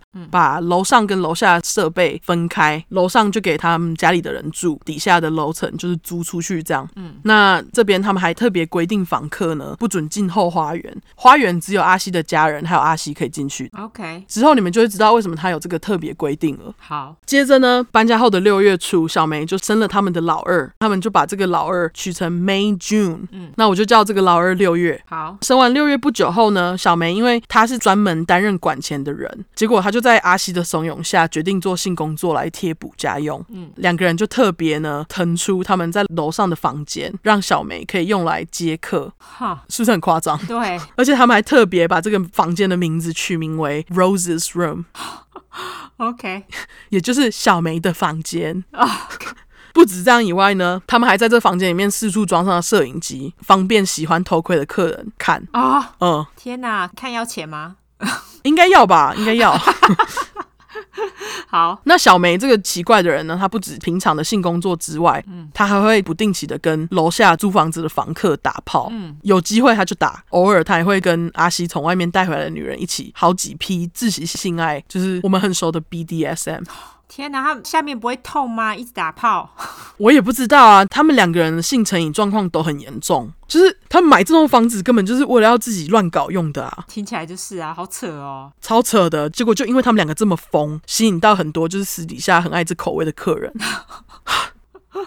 OK，对，为了满足顾客，他们甚至还提供就是儿童性虐待的影片给客人看，不是他们自己拍的吧不清楚是他们自己拍的还是他们不知道去哪里弄的。 ？OK，对，就很鸡掰。嗯，而且小梅呢，在众多的乱搞之下呢，她也表现出跟阿西一样的行为，就是说她明显的会对女人下手比较不手软，啊、o k 但她自己是个女人，对，所以就只能说难怪他们是真爱，真的耶天生的一对，真的天生的一对。而且我跟你讲，这两个很爱乱搞的人，不是原本讲说那个性工作是为了要填补家用吗？对，结果性工作做一做，发现天哪，这个性工作还有就是这些有的没的乱搞，实在太能满足他们了。原本说好的贴补家用的钱呢，他们都把它拿来升级这个变态屋里面的装备，就爱上了这个工作。好，对，就爱上他们，就把房间的那个，比方说像是房间的那个摄影机越装越多之类的。也算是找到自己的人生目标。对，接下来还有更恐怖的哦。 OK，就之前呢，一直反对他们婚姻的小梅爸，这时候就因为夫妻俩的这个变态恐怖屋，他对阿西整个人改观，还有点佩服。傻小，超级三小，我跟你讲，跟三小在下一句好不好？好，这个小梅爸他发现自己的女儿在当性工作者，表示我也要买女儿的台。什么？对所以他就是也变成他们的客人就对了，对啊，所以我才说，我觉得他小时候应该真的有强暴过小梅。有可能，有可能，对，对，那小梅呢，就在这不间断的性工作，还有不间断的乱搞之下，她到一九八三年生了八个小孩，我靠，从搬到恐怖屋的期间到一九八三年就生了八个小孩。太扯了。其中有三个小孩明显不是阿喜的小孩，因为他们皮肤比较深， OK，要是有人问他说：“哎、为什么你这三个小孩皮肤比较深啊？”阿西就会表示说：“哦，我的曾祖母是黑人。那是吗”？好，明明不是哦，就随便讲。他自己讲的。 OK，对，另外呢，据说在这段时间，小梅因为性工作啊，还有就是不断地乱搞，她其实慢慢的在这个家里面变成主要的施暴者。哦，呃，据说有一次小梅她就手抓着雕刻刀，在恐怖屋里面追着阿西跑，最后搞到自己手指受伤，白痴。傻小。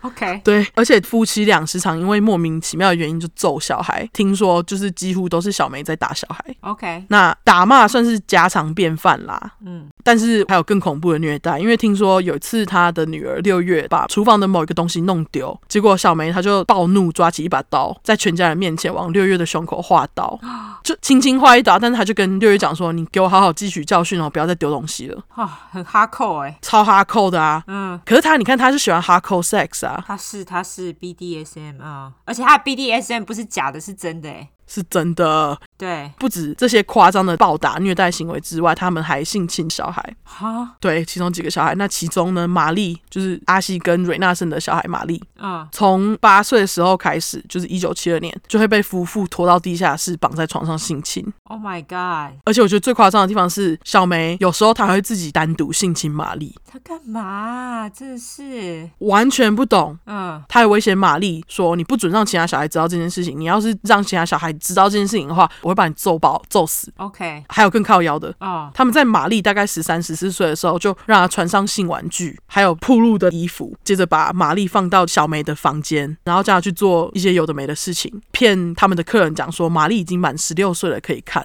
是只有看还是他有跟着接客？这边我不清楚，但是我觉得有，因为后来有证据显示她有接客。 OK，好，对，那这两个人让我想到一个冷笑话来缓和一下变态的情绪。我问你，哪种商家最没幽默感？你自己回答。 不笑商家。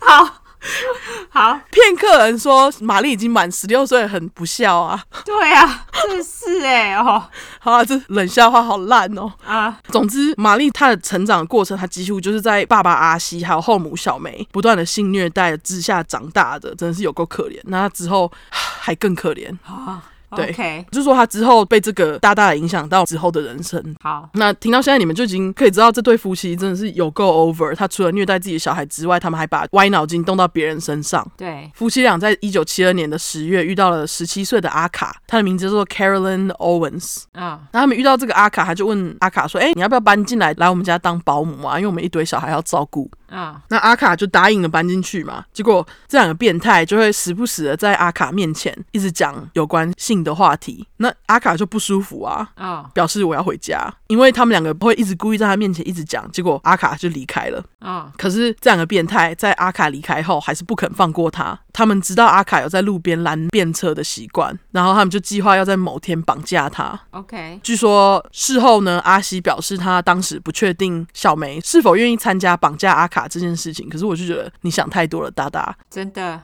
你老婆这么变态，怎么可能不肯呢？对啊，那他的确是肯，所以在当年的十二月的月初呢，两个人就在路上把阿卡载上车。一开始就跟阿卡讲说：“哦，我们要跟你道歉啦，当时不应该在你面前讲这种很恶心的话。”这样，嗯，如果我们让你不舒服的话，我们真的就是道歉，这样让他放松戒心。嗯，当时小梅跟阿卡一起坐在后座，嗯，结果他就渐渐的开始对阿卡动手动脚。哈，就小梅哦，我觉得小梅真的很变态、她真的很变态，欸，哦，阿卡就跟小梅讲说：“你可不可以不要再碰我，我真的很不舒服，我想走。”嗯哼，夫妇就不依，阿西就停车下来，爬进去后座，跟小梅合力把阿卡弄昏，绑着带回恐怖屋。 OK，他们把阿卡带回去之后，就马上对阿卡下药，之后就开始性侵他了嘛。嗯，除了性侵他之外，他们还用皮带抽他。嗯，而且小梅呢，还会在阿西性侵阿卡的时候，用枕头把阿卡的头压住，让他差点窒息。这样，哈，那隔天早上呢，夫妇因为其中一个小孩听到晚上阿卡被虐待的尖叫声来敲门，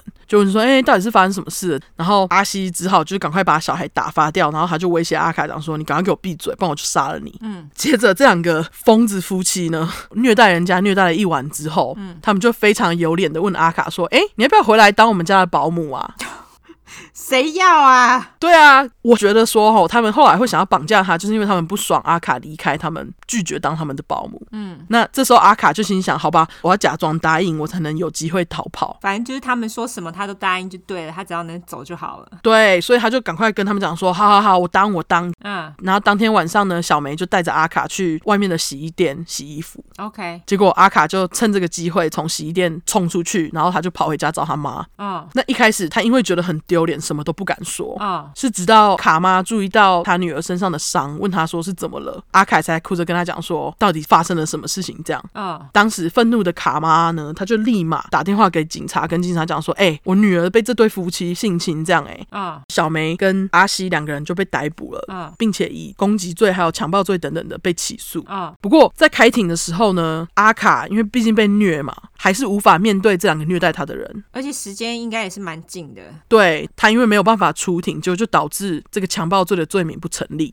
嗯，那最后呢，夫妻就只被判伤害罪，然后 只被罚了五十英镑就可以走人了，撒会真的。然后阿卡呢，一听到夫妻只被罚少少的钱，连坐牢都不用坐，他还试图自杀，哈，好惨哦，就真的很可怜。真的。对，渐渐的呢，BDSM 已经满足不了这对 over 的夫妻，两个人就开始决定要杀女人了。嗯，在阿卡事件过了三个月之后呢，他们认识了搬到恐怖屋之后杀的第一个受害者，也就是十九岁的琳达 Linda Go。 OK，那琳达是从其他房客的口中得知恐怖屋的，她是在一九七三年的四月十九号搬进去的。结果她一搬进去的当天，夫妻就把她杀了。好对，OK，他们就把她杀了之后呢，而且小梅动作超快，她就在隔天跟其他屋子里面的房客讲说，哦，因为琳达打她的小孩，所以被赶出去。好气派哦。对，据说她也用同样的理由搪塞之后要找女儿的琳达妈妈，嗯，就很贱。对啊，那事情的发生是这样子的，他一搬进来之后呢，夫妻就杀了他嘛。从尸体上的证据上，我们可以推断，琳达在被杀死之前呢，嘴巴有被用胶带贴着，而且他身上有一些绳状物缠绕在他的部分尸体的上面。嗯，所以我们可以从尸体推断说，琳达生前有可能先被绑住，接着才被勒死。 OK，而琳达的尸体跟之前的受害者一样，有部分的骨头遗失，据说也是手指跟脚趾骨的部分，哈、o k 就蛮奇怪。我不太懂为什么他要对，因为后来这个地方就是没有被解释到，觉得难过。是不是因为这样子才不会被辨识出来？哦，你说比较小是吗？不是，因为手指如果被拿走的话，就是指纹就不会被辨识出来啦。还是他就是有收集手指跟脚趾骨的收集癖？我觉得你讲的是对的、欸，先处理再说。就是要是他马上被发现的话，嗯，没办法查到是谁，因为没有指纹啊。对啊，对啊，对啊，嗯接着呢，夫妇在一九七三年的十一月到一九七五年的四月这段期间，以杀害琳达的方式，又陆陆续续地杀了五个受害者，哦，然后他们全部都被分尸埋在酒窖里面。嗯，几乎每个受害者呢，生前都受过强烈的性虐待。哦那这对夫妻呢，在酒窖里面埋完了这六具尸体之后，阿西为了想要把他们永远的尘封，哦，他就用水泥把酒窖的地板填上。哈，对，就他们把受害者埋在酒窖的地板下面。然后再用水泥去填上。OK，对，他就用水泥把它填上，接着把这个酒窖改造成小孩房。哈，应该会闹鬼吧？对啊，我只能说会这样想的只有他哎、真的，真的，居然就是随随便便就把它弄成小孩房，然后给小孩住。在这之后呢，夫妻俩其实有稍微收敛一阵子，他们是过了三年之后才再次犯案。 OK，三年后的受害者呢是十八岁的小雪，小雪的名字是 Shirley Robinson。 OK，她是在一九七七年的四月住进恐怖屋楼下的房间，嗯，结果痴汉阿西他就瞒着小梅缠上小雪，就偷吃这样，然后进而把小雪搞怀孕。好，据说一开始呢，小梅还以为小雪肚子里面的小孩是他们邻居的小孩，不是阿西的小孩。 OK，可是后来呢，她就发现，哎，竟然是阿西的，哈，他怎么发现的可能就是他们两个在打炮被他抓到之类的吧。 ？OK，好，我觉得啦，嗯，总之呢，他就知道了嘛，他就因此对小雪产生嫉妒跟怨恨的心，啊、所以大家后来就推断说，这应该就是为什么小雪在小孩快生出来之前就被杀了的原因。所以又是大肚子。没错， Oh my god！他们真的是杀孕妇也不手软呢。小孩子这次有被挖出来吗有？Oh my god！而且这次这次是小梅挖的，哦，他们真的很变态哎！超级变态。我在想他会挖，应该就是他恨，哦，超恶的，这实在是太恶心了。对，嗯，真的超级恶心。那小雪加上肚子里面的小孩，就变成阿西夫妇在恐怖屋的第七跟第八个受害者。啊、小雪尸体在被大分尸之后，就被埋在阿西不准外人进去的花园里面。他的后花园就是用来埋尸体的吧对， ？OK 除了酒窖之外，后花园就是拿来埋尸体的，这就是为什么他不准大家进去。 OK，那小雪的尸体呢，也因为就是被大分尸，尸块就是散落在花园地底的各处，跟其他受害者一样，就是也是有部分骨头遗失。 OK，而且我觉得更贱的在这里，他们把小雪的尸体处理掉之后啊，小梅还假冒小雪的名义向政府机关申请孕妇津贴，真是哎，就是把人吃干抹净。真的完全对，而且在小雪的家人来问的时候呢，他们就只给他们就是很烂的理由，就说哦，小雪早就已经不在我们这里了，会好对，就就跟朋友住之类的这样。 OK。隔年呢，八月，他们又犯下另外一起谋杀，受害者就是他们新请的保姆，我觉得那些就是去当保姆都好衰哦，超级衰的。我觉得他们请保姆就是请来杀的。真的真的对啊，那他们当时杀的这个保姆呢，是十六岁的 Alison Chambers，我就叫她小钱。好小钱被杀害的手法就跟前几个差不多，然后就跟小雪一样被埋在花园里面。好 OK 那过了不久呢，这几年来呢，玛丽就在持续的被带到地下室被父母强暴嘛。她终于在青春期，大概十五岁的时候受不了，在一九七九年的时候逃家。嗯，结果就因为玛丽逃家，导致几白夫妻开始把虐待的焦点放在女儿小恩还有六月的身上。超衰超衰，他们就跟玛丽一样，就是时不时的会被夫妻带到地下室性侵啊，还有虐待之类的。据说总共长达六七年。嗯，从这时候开始，好像据说到一九八六年都还有性侵的那个状况。这样，据说阿西当时甚至就是有认真打算让他的女儿怀他的小孩。啊，好恶哦，他就是秉持了他那个理念，有没有？就是他制造出来的女儿，他想干嘛就干嘛。英文就是 I made you, I can do what I like with you，恶心死了。有个茧。真的。除此之外，我觉得他们很 over 之外，他们就有次呢，夫妻把全家聚集起来说：“哎，我们来看片吧。”嗯，结果你猜他们一起看片看什么片？不知道，看 A 片，靠背哦，这到底干嘛？ 对啊，好恶心哦，他们真的超级恶心的，这就是为什么破案破了这么 久。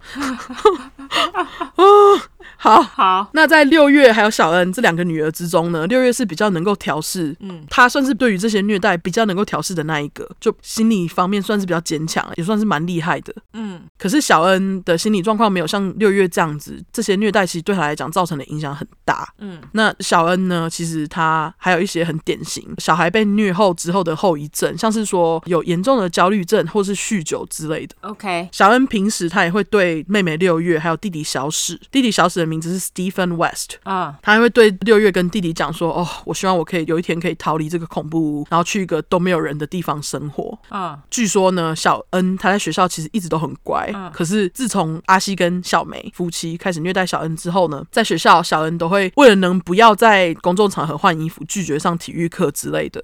哦就他也不是不乖啦，他就只是拒绝上体育课，因为他不想要让大家看到他身上的疤痕啊， ，OK，或是被虐待的痕迹，这很可怜。对啊，就觉得丢脸嘛，对啊，真的很可怜。那虽然他尽力的不想让大家知道，可是他最后还是就是被同学看到身上的伤。嗯，某个同学就问小恩说：“你为什么被打？”小恩就跟这个同学说：“哦，因为母亲小梅说她是一个 little bitch，就一个小贱人，活该被打，哦，真的是，很贱。”啊、呃，那渐渐的呢，小恩就在忍无可忍的情况下，开始告诉某部分的同学，就是小梅叫他不准说的细节嘛。嗯，结果谣言很快就传到夫妻的耳里面。那夫妻为了不要让小恩有时间跟同学讲，于是有好一段时间他们都坚持要送小恩上下课。嗯，对，就是不要让他有闲暇时间可以跟同学讲说，哦，他在家里被虐待之类的。就不让他有社交活动就对了，对，嗯，接着呢，在一九八六年的时候呢，小恩他为了找工作投了一堆履历，可是直到隔年他都没有任何工作要录取他。 ，OK，在一九八七年的六月十八号，小恩又接收到了一个不录取信，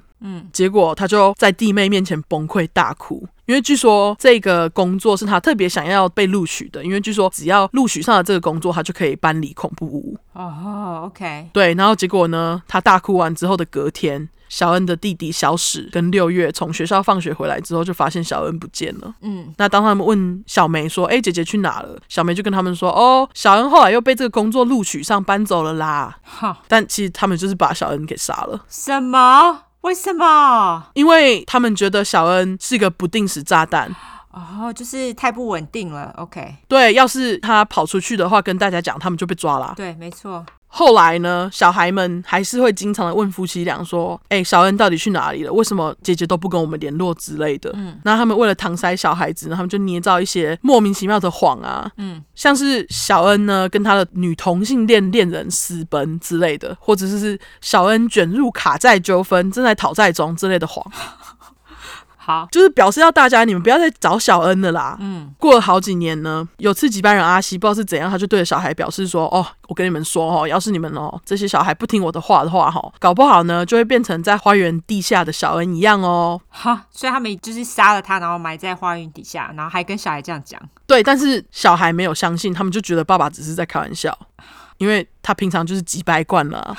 哦，而且他又爱说谎话，OK，对，听到现在大家就知道小恩就是被夫妻俩杀的，他就是趁六月十九号的那一天，大家去上课的时候，就在家里把小恩给杀了，然后他们就把小恩埋在花园的底下。 Oh my god！对，那据说当时呢，他们在杀掉小恩之后不久，阿西还在他们的花园里面建立了一个 barbecue 烧烤的地方，然后在埋着小恩的尸体上方摆着一张让大家坐在外面吃饭的桌子。哦，我觉得他们真的对这些受害者毫无回忆，或是毫无感觉。如果他没有感觉的话，就不会杀了啊，实在是，对啊，接着呢，时间来到了一九九二年的五月，五十一岁的阿西趁某天小梅不在家的时候，强暴十三岁的女儿小露，她当时五十一岁哦，有个恶心的。超恶，那这个女儿的名字是 Louise，嗯我就叫她小露。好，然后据说那天阿西在性侵小鹿的同时，他甚至还尝试着要把小鹿给勒死，就有点像是他想要 enjoy 那个窒息性关系，然后才勒小鹿的啦。嗯，那天小梅回家之后，小鹿就跟妈妈讲说：“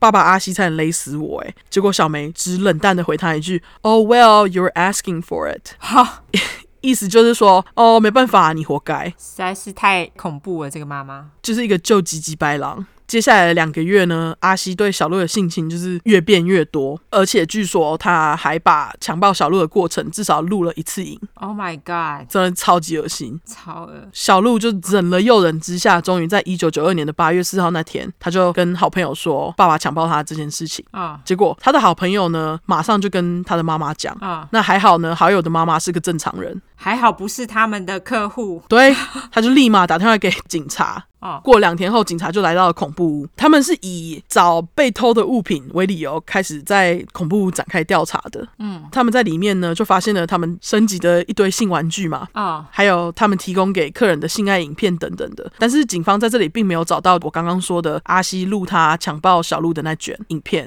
哦，OK，嗯，接着呢，小鹿他就跟警方讲说，阿西一直性侵自己的细节，他还跟警方讲说，他跟妈妈小梅讲，爸爸差点勒死自己，然后小梅的态度就是不太愿意处理。哦，于是，在隔天呢，恐怖屋里面的小孩都被社会局带走，送到医院去检查。医院里面的报告就显示，这些小孩不是受到肢体虐待，就是性虐待。 ，OK，另外呢，这些小孩们他们也告诉警察说，当时阿西以姐姐小恩开的这个玩笑，就是说，哦，要是你们不听我的话，搞不好就会变成在花园地下的小恩一样哦。 那句、让警方开始追问夫妻俩说，哎，你们这个女儿小恩到底在哪里？嗯，那他们就告诉警察之前跟大家说的这些谎。嗯，他们骗一般人还骗得过去，可是警方当然骗不过去啊，因为警方就觉得，哎，你这个证词怎么反反复复的？ OK，而且同一时间呢，玛丽她就提供警方一份详细的声明书，内容大概就是在说她自己从小到大遭受到的虐待，以及小恩受到的虐待。哦，而且她跟警方讲说，我同意出庭作证。而且她的声明稿里面，她有特别指出说，当时她的姐姐小敏跟亲妈妈瑞娜，在一九七一年的时候就已经失踪了。就是她想要请警察特别调查啦， ，OK，也因为他特别提到的关系，所以警方发现瑞娜还有小敏母女俩在一九七一年失踪，并且没有被报为失踪人口。嗯结果这时候小鹿她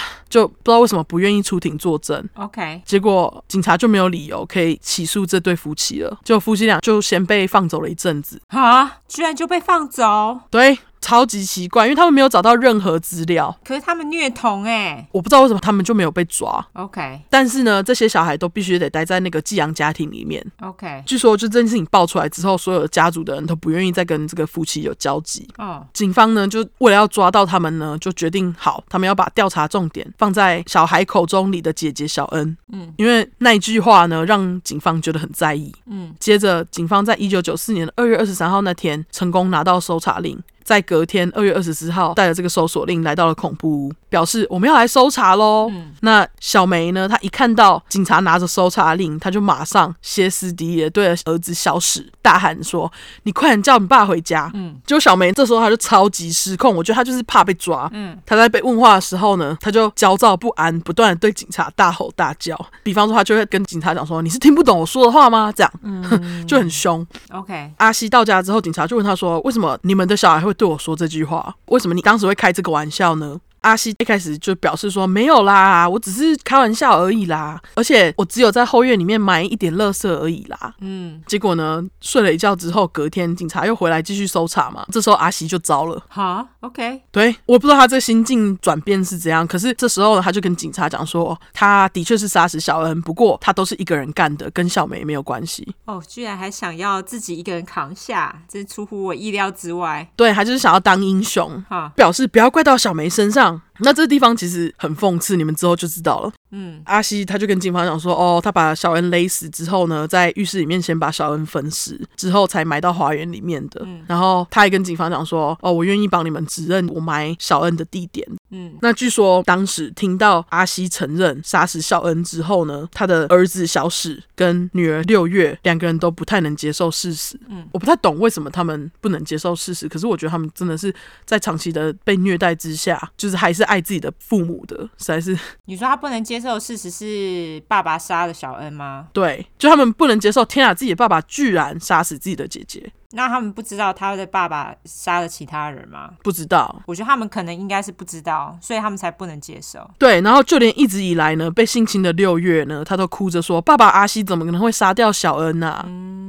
就有点拒绝接受现实。嗯，那隔天警方呢就在下午大概四点多的左右，总算在恐怖屋的花园里面找到小恩的尸体，然后再把小恩的尸体挖出来的时候呢，他们就不只找到小恩的遗骨嘛，还发现其他两个受害者的尸体。嗯，警方就跟阿西说：“啊，你不是说你只有杀了小恩吗？那这些骨头是怎样？”嗯，阿西才承认说：“哦，其实花园还有其他的尸体啦。”警方后来总共花了大概两天，才把埋在花园里面小雪还有小钱的尸体挖出来。那就因为找到这三具尸体，所以警方呢，他就决定要把恐怖屋从头到尾都翻透。 OK，接着在三月五号到三月八号之间，终于警察在阿西改建成小孩子房间的酒窖里面找到埋在那个水泥底下的六具尸体。然后哦连水泥地都掀开来，OK，对，那尸检报告呢就证实了每一具尸体呢在生前都遭过大量的虐待，嗯都有部分骨头遗失，就是我说的那个手指头跟脚趾头。嗯，警方他就问阿西讲说，这些不见的手指头、脚趾头到底去哪了？阿西都死不回答。他到底为什么不回答？我不懂哎，是因为他觉得哦那个是我的战利品，你们谁都不可以拿吗？我觉得是这样诶、他好奇怪哦，对啊，嗯，另外呢，就我刚刚不是说阿西跟警方讲说，哦，这些都是我自己一个人干的。可是警方不信，他就觉得小梅一定有帮忙啊，而且又有那个谁，玛丽的那个什么干，那叫什么东西？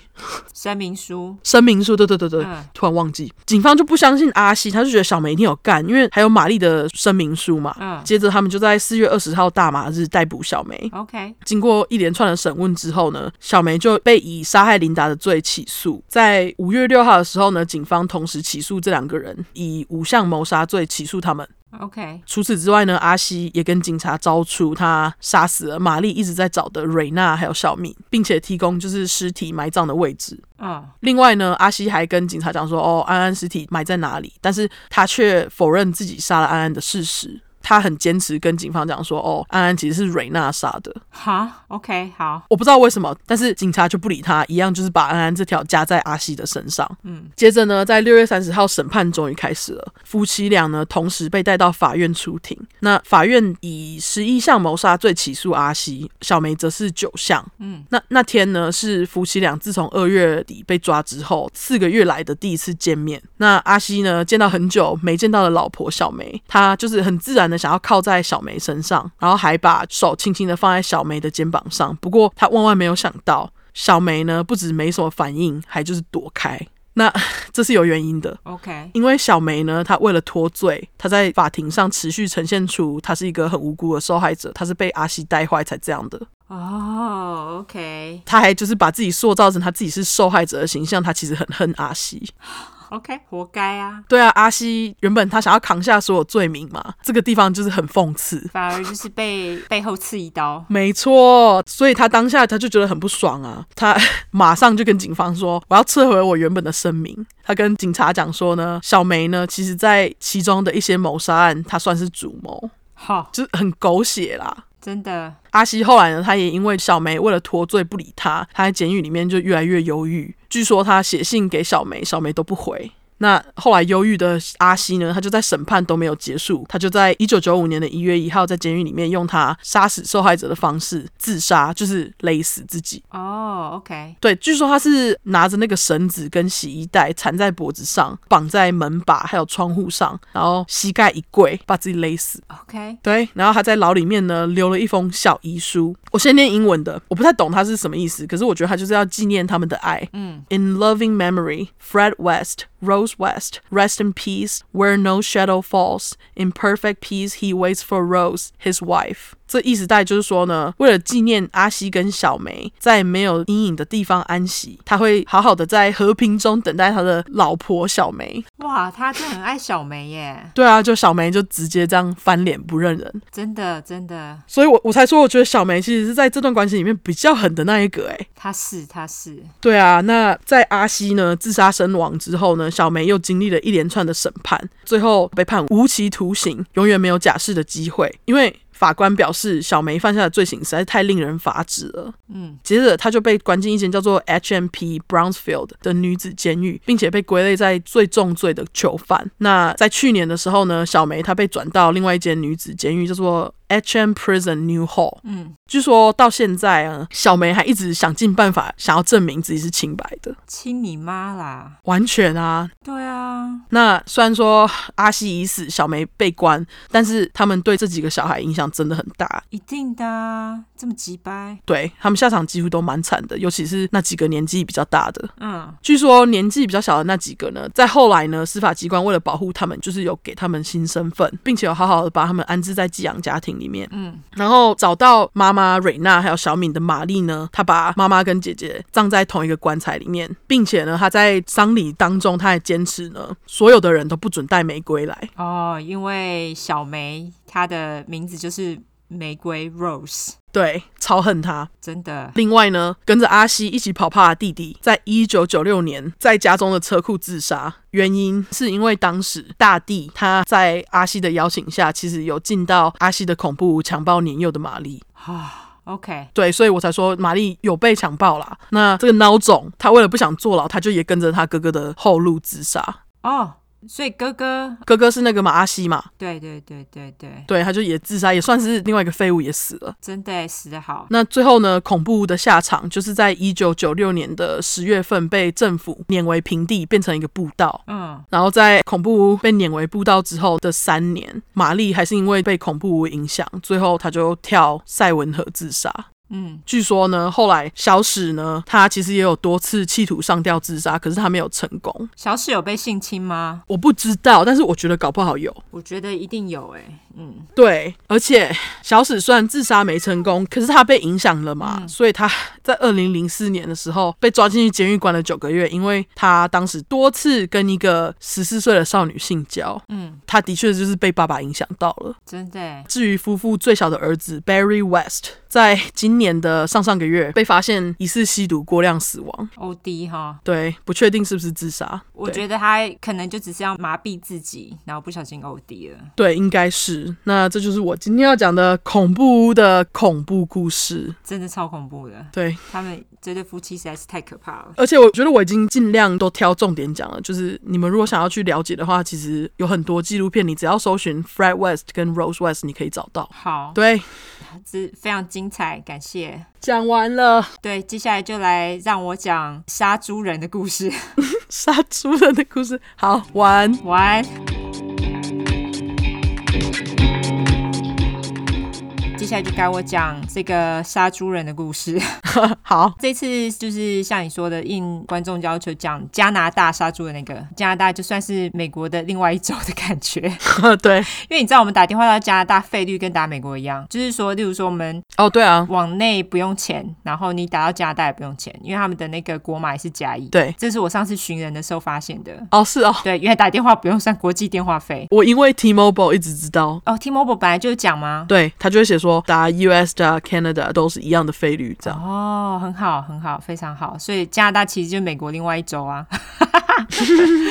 加拿大人应该不想要被这样讲。我知道，我知道，他们应该蛮堵来美国人的。对，总之，我这次要说的是一个加拿大杀人魔，他的名字叫做 Robert Picton，而且他的小名也跟你上一集的大卫一样叫 Willie。但是呢，我这次呢就以 Robert 来取小名，也就是萝卜，嗯但是我这次叫他菜头，OK，哦，他 长，他长得很像菜头，可想象。也蛮像。对，那菜头呢？他居然没有称号，我其实觉得有点伤心。哈，他没有称号，怎可能？对，杀人魔不是都有称号吗？他居然没有。而且他很可怕哎、对，他蛮恐怖的。据说呢，警方认为他杀人的期间是从一九九一年到二零零二年，但是他杀人的时间呢，有可能追溯至一九七九年。因哦，为从那个时候开始，就很多女人莫名其妙的消失。这些女人呢，大部分都是性工作者，而且多数都有毒瘾。毒瘾导致的经济困难呢，也就让他们成为更容易下手的目标。是而且据他自己的自白，他说他总共杀了四十九个女人。我们等会就来听听，你觉得有没有可能杀了这么多人？好而且呢，这个案子呢，我会提起一点阿瑞绿河杀手阿瑞，哦，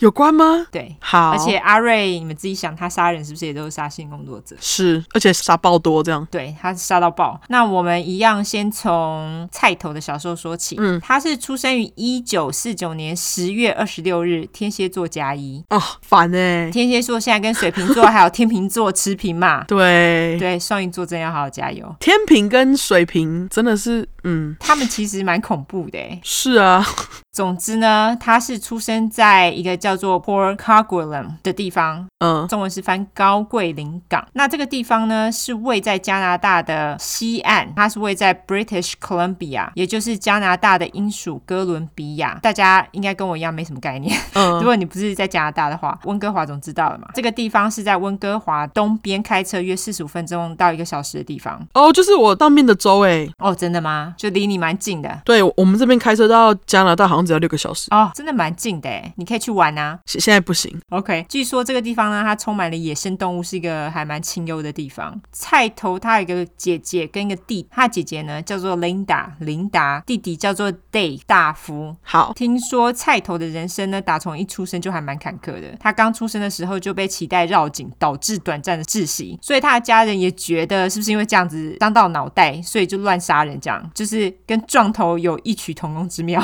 是真的，脑部受伤，对他最开始家呢，其实没有自来水的哦，所以他们要喝水就怎么办呢？他们喝的水呢，是来自于流过房子底下的泉水，所以要喝水的时候，他就把地板掀起来，拿杯子装起来喝就对了。 为什么他们的地板可以掀得起来？对，这是重点， 对他们地板就是都没有钉好，就直接掀起来。对，为了喝水弄的，对，菜头记得呢，他从三岁开始就经常被揍。有一次被揍的最严重的，也是在他三岁的时候呢，菜头爸把三岁的菜头留在还没有熄火的卡车里面，而且呢，他还把菜头留在驾驶座，就很危险嘛。嗯结果呢，他就自己跑到卡车后面去弄猪，结果三岁的菜头他就不小心踩了油门，卡车。就撞到了一面墙，然后就撞坏了。菜头爸超级火大，他就狂揍菜头。三岁耶，普通父母可能就会怪自己，他完全不怪自己，他怪菜头。重点是我觉得你应该是还好，他没有按到把苦啊那些，真的是哦，对啊，不然就撞死他了哎、对。至于菜头的妈妈呢，她小了菜头爸十六岁，耶。哦，好多，对，那跟很啊多其他的杀人犯一样，家里的大小事都是归菜头妈管，尤其是小孩，因为菜头爸呢其实非常懒惰，他认为所有跟小孩相关的家务事呢跟他无关，所以小孩大多呢也都是归菜头妈管。菜头妈虽然是一个比较负责任的妈妈，可实际上她也还蛮自我中心的。听说菜头在三岁的时候，他因为晚上呢就是一直大哭都不停，菜头妈呢觉得实在是有够烦，就把他关到鸡舍里面，关到他直到晚上不准哭为止。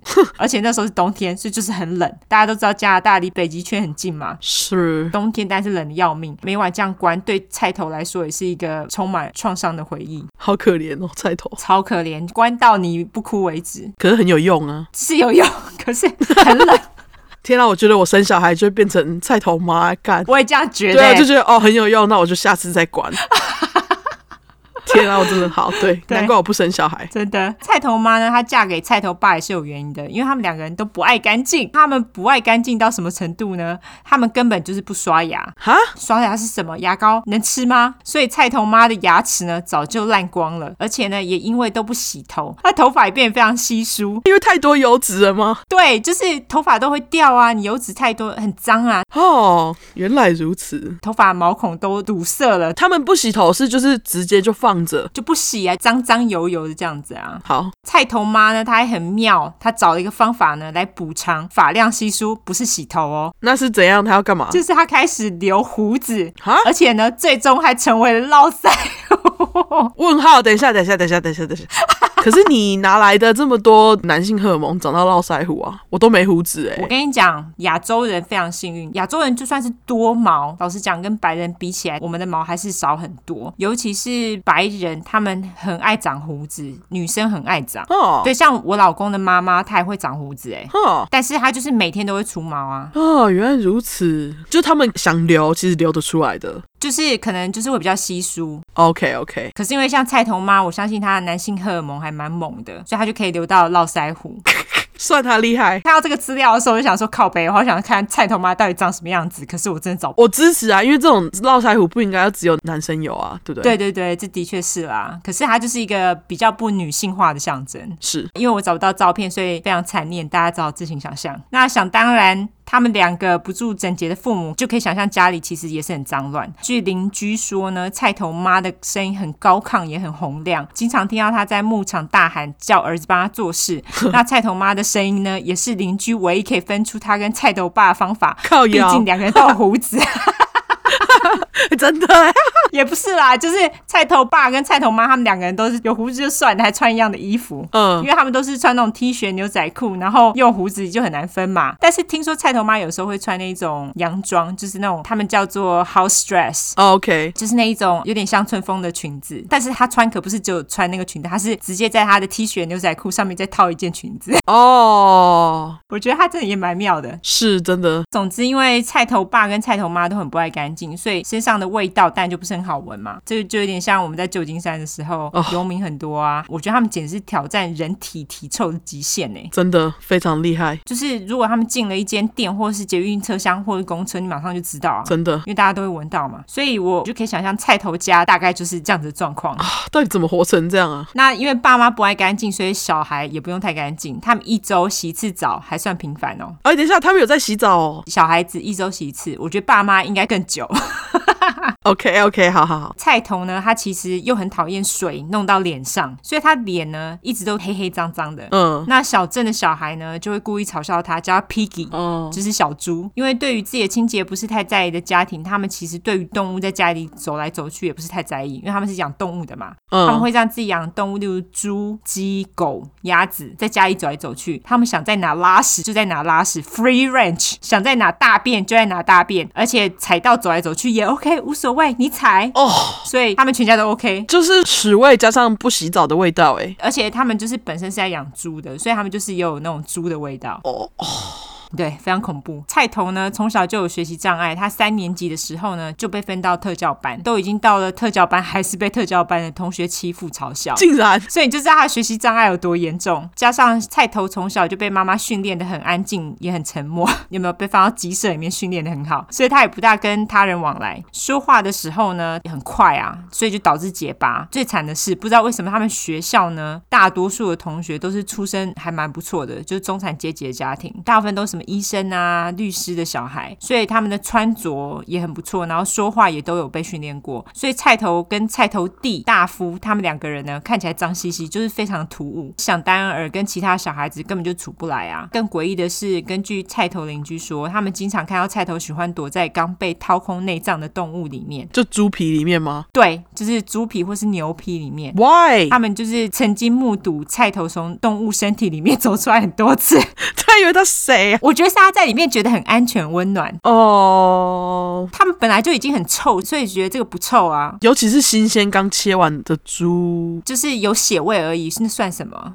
是是哦，真的血味跟那个屎还有那个身体恶臭味不能比。对，这样子莫名的举动就是根本交不到朋友。不过也没有关系，交不到朋友就跟动物当朋友嘛。嗯，菜头呢，他其实小时候他非常喜欢动物。他在十二岁的时候呢，就努力慢慢的存钱，他存到了三十五块，然后到动物拍卖会买了一只小牛。那这只小牛呢，就是他那时候最好的朋友。嗯他每天下课就赶紧冲回家喂小牛，每天跟小牛腻在一起那样子。啊，好可爱哦。小牛就是它的快乐来源。大家知道牛其实很爱撒娇，嗯它们就是超级可爱的，所以完全可以理解。但是如果菜头就这样跟小牛过着幸福快乐的日子的话，它就不会变杀人犯了嘛，对不对？对那我过这么爽的。有一天呢，菜头他下课回家，就是一如往常，想说赶快回去喂小牛这样子。就他回家，他又想说，哎，怎么都找不到小牛？而且他记得呢，他又把小牛锁在一个围栏里面，所以小牛应该是不会跑掉的。可是他就是找不到。嗯，菜头爸呢，他看到菜头紧张的样子，他就跟菜头说：“你去仓库看看呐、接下来呢，菜头看到的影像呢，造成他一辈子的创伤。嗯，他一打开仓库门，他看到他的小牛被倒吊起来，内脏也被掏空。 他站在小牛的面前，他才发觉他站在小牛的血泊里面，天哪，就是他爸妈把牛给杀了。还给他看，对，就故意。那天之后呢，他有长达四天的时间，他拒绝跟任何家里人讲话。菜头爸呢更妙，他看到菜头这样子，他跟菜头说：“哎、你吃一点小牛的肉，搞不好就会好一点了。”菜头他当然一听到就觉得干你在攻杀小，他就气到爆炸。真的 菜头呢，觉得家里的人呢都不了解他，只有小牛了解他。但是小牛已经死了，好啦，事情现在弄得有点大条嘛，菜头爸妈突然觉得有点罪恶感，所以菜头妈呢那时候就给他二十块钱，叫他再去买一只牛当替代品。嗯但是在菜头的心里面呢，那只小牛其实是很特别的，他觉得没有任何其他的牛可以替代它。他本来也是打算养那只牛一辈子。当然，像他们这种屠宰动物当做职业家庭，其实并没有资格对任何他们养的动物产生怜悯心啦。是菜头呢，他从这件事情呢，他学到另外一课。他认为呢，对于任何人事物产生情感羁绊都是很危险的，所以不要跟任何人事物产生情感羁绊才是最安全的。所以后来菜头呢，他就变更自闭，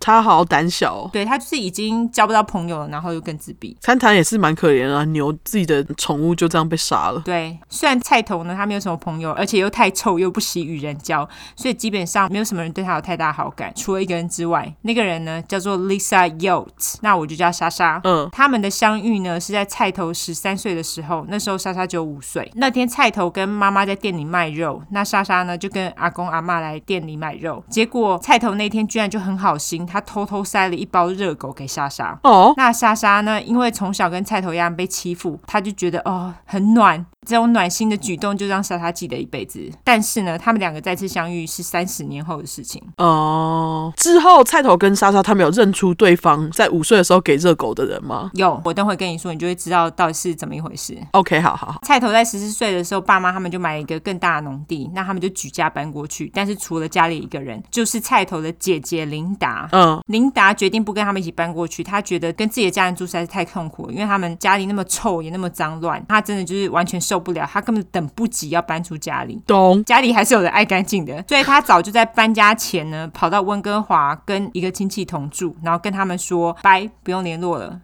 琳达就真的跟家人断绝了一切往来。哎其实菜头妈也是很妙啦，她觉得没差，反正男生比较好用，女生能干嘛？所以就觉得你就跑啊，没关系。是菜头妈他们买新的农地呢，其实是低于地平线，就是水平线的。嗯意思就是说它其实很湿，所以有很多农作物其实都种不起来。但是对他们来说呢，其实根本就没差，因为他们是要拿来养猪用的，不是要拿来种东西的。哦，而且会比较多烂泥啊，猪不是最爱烂泥。对，而且这块农地呢，其实比之前他们的那个牧场还要大，所以就可以养更多猪了。嗯，他们呢也打算弄一个超级大的冷冻库，想说宰了猪之后，肉就可以直接放在冷冻库里面，大家直接跟他们买了，他们就不用经过批发商，就可以省了很多人事成本，也可以赚比较多。嗯听说他们约有七百只猪，而且呢就跟之前一样，他们是让猪自己跑来跑去的哦，就 free range， free range，OK，、对，就是要进家里呀、看电视也行。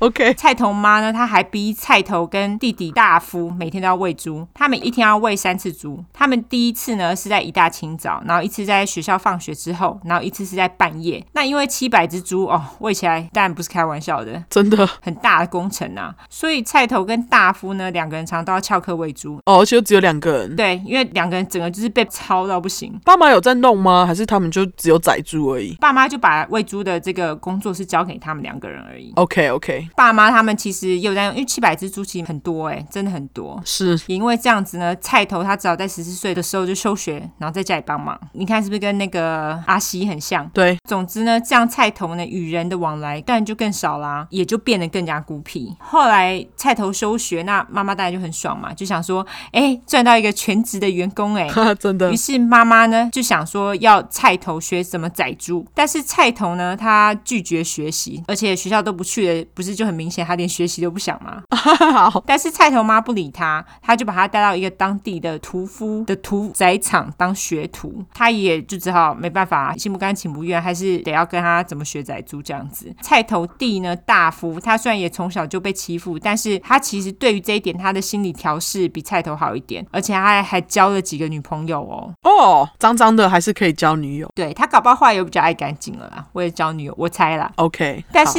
杀人事件呢，其实是从他开始的。在菜头十八岁的时候，也就是大夫那时候十六岁，他刚拿到驾照，觉得很爽嘛。那他不但可以随时开车逃离很臭的家，还可以去参加 party。那有一天晚上呢，大夫他就开着家里的卡车跑去 party。嗯 party 完之后呢，他就开着卡车回家。那天晚上有一个叫做 Timothy Grader 的八年级学生，他大概十四到十五岁，那我就叫他小提。好，那小提那一晚呢，约七点半的时候走回家，但是到了晚上十一点，小提爸他还没有看到小提，他就打电话给他的朋友，就问说：“哎、小田不在你那？”嗯，那那个小提的朋友就说：“小提他早就离开了，离开很久嘞。”这个时候，小提爸当然就报警啦。但是警察呢，还是一点线索都没有。后来，小提爸呢，他就决定隔天一早就跑去找小提。结果他马上就在路边发现小提的一只鞋子，然后他再往路边的一片泥巴地一看，马上看到小提全身都是泥巴的尸体。哼，原来是前一天晚上，大福他开车开得太爽，就是他没看到正在走路的小提。我在猜那时候可能没有路灯，呃，他就从后面直接撞上去，因为可能没有路灯，他就不知道自己撞到什么，所以他就下车呢，看一下自己到底撞到什么东西，就发现原来是撞到人，他马上吓到啊，跳回车上开车闪人。他一回家呢，马上就跟爸妈招了自己刚刚做了什么。嗯，普通父母一定是叫他们马上叫救护车嘛，但是菜头爸妈本来就不是普通人，他们就跟大夫说：“哎，你不要紧张，他们知道怎么做。”他们马上叫大夫呢，把车上的血迹还有一些什么撞到的痕迹都把它弄干净。菜头妈呢，她就跑到案发现场，她那时候看到小提还在路边，于是她就冷静的把小提边推边滚到路边的那个泥巴里面，就是想说，呃，这样比较不明显，因为本来在街上，嗯，大夫呢把车子清干净之后，发现那个车子已经被撞到凹下去，他自己没有办法修，所以他那时候一大早呢就把车子弄到修车厂，叫他们把车子修好。但是因为那时候是一大早八点半，然后大夫又坚持说你马上就要给我修，修车厂的技工就想说干你你谁呀、所以他就拒绝，他们觉得很可疑。没多久呢，那个修车厂的技工又听到广播说哦，当地有个男孩被撞等等，肇事者呢就 hit and run，就是肇事逃逸。他们马上想到可疑的大夫，还有卡车前面的凹痕，他们就想说，哎、该不会是他吧？嗯于是就马上打电话给警察，跟他们说，哦，我们觉得搞不好是大夫干的。他们是好人欸呢、他们是警察呢，马上就弄了搜索令，他就搜索了菜头家的农场。当然呢，马上就找到那个肇事的卡车。那他们刮下卡车的漆跟小提身上留下的漆做比对，结果是符合的，所以他们就知道人是大夫杀的嘛。嗯而且小提的验尸报告还发现，小提呢，他其实被撞的当下还没有死哦，他其实还活着，他是被泥巴给溺死的。什么？所以是妈妈哎，对，就是如果他撞到叫救护车，他搞不好还有机会活着。哦，他搞不好躺在那里躺到早上，他都还是就是只是昏迷而已。对，非常有可能。大夫于是，在两个多月之后呢，就被送进少年监狱。但是他被送进去的原因呢，是因为他没有在肇事后留在现场，就是他 hit and run。但是因为某些不知名的原因呢，他居然没有因为谋杀罪被起诉，所以他就只被关了一下子就被放出来了。哈，那个菜头妈的举动呢，也让这两个兄弟明了到，哎，我们居然杀了人，然后没事这样子。哦，因为妈妈推的。对，等到菜头满二十岁，就是大概在一九七零年之后呢，菜头就成为家里主要的屠夫。他有时候一天呢得要屠宰两打以上的猪。哦天哪、大家应该都还记得我刚刚说菜头养的小牛被爸爸妈妈宰掉的故事嘛？对，那后来呢，更发生两件事情，让菜头呢更下定决心不让自己跟动物有任何情感羁绊。嗯第一件就是他们养的一只猪呢，突然发疯地撞他，那他那时候受了重伤，那他以为自己的一只手会因此截肢，后来是幸运的保存下来。还有一次呢，两只公猪因为发情打架，那菜头当然就是得要把它们分开嘛，免得就是伤了自己还有其他的猪只这样子。对，结果呢，他的腿呢被公猪的獠牙给刺伤了。那就从这两次的事件，他就学到他养这些动物，但是他们并不会因此感谢他。废话。对啊，你是要宰了他们，他们当然不会感谢你啊呀、没有，而且重点是他们是野生动物，你 What do you expect？ 就是这样，对不对？而且我觉得他自己内心戏很多，在那里讲说，我下定决心不要跟他们有情感接触。对，你以为人家想要 吗？被气。对，猪也没想跟你当朋友，好吗？对啊，哦，总之呢，菜头就是一直永无止境的宰猪，然后毫无社交活动。大夫比较叛逆，他不想留在家里宰猪，他后来就跑去工地当建筑工，嗯，而且呢，他还交了一个女朋友，叫做 Sandy f a y l o r 那我就叫她小山。 OK，小山那时候很年轻，他才十七岁，那时候大夫是二十二岁。他跟大夫交往之后呢，马上肚子被搞大，于是呢，他就马上搬到农场跟菜头家人一起住。嗯，小山后来生了一个女儿，那他一年半后又再生了一个儿子。小山我觉得他还是蛮任劳任怨，他也开始帮菜头家一起做养猪杀猪的事业。而且这个时候呢，菜头家除了就是菜头爸妈两个儿子小山跟小山生的两个小孩之外，他们还雇了两个员工。嗯，菜头呢，他其实基本上都是待在农场里面做事，而且他其实不烟不酒，全心全意宰猪。天啊，他一整天的活动就是宰猪而已，没别的对没错没错，而且他不抽烟不喝酒，哎，其实对于像他们这样子的人来说，其实算是蛮难得的。对，但是呢，只要他一出门呢，他就会跑到很远，离家越远越好，他就跑到很远的地方去度假或是打工。哦，他有时候甚至会跑到美国来哦。除此之外呢，他虽然不与人交，也没交过女朋友，但是他其实有很多女性笔友。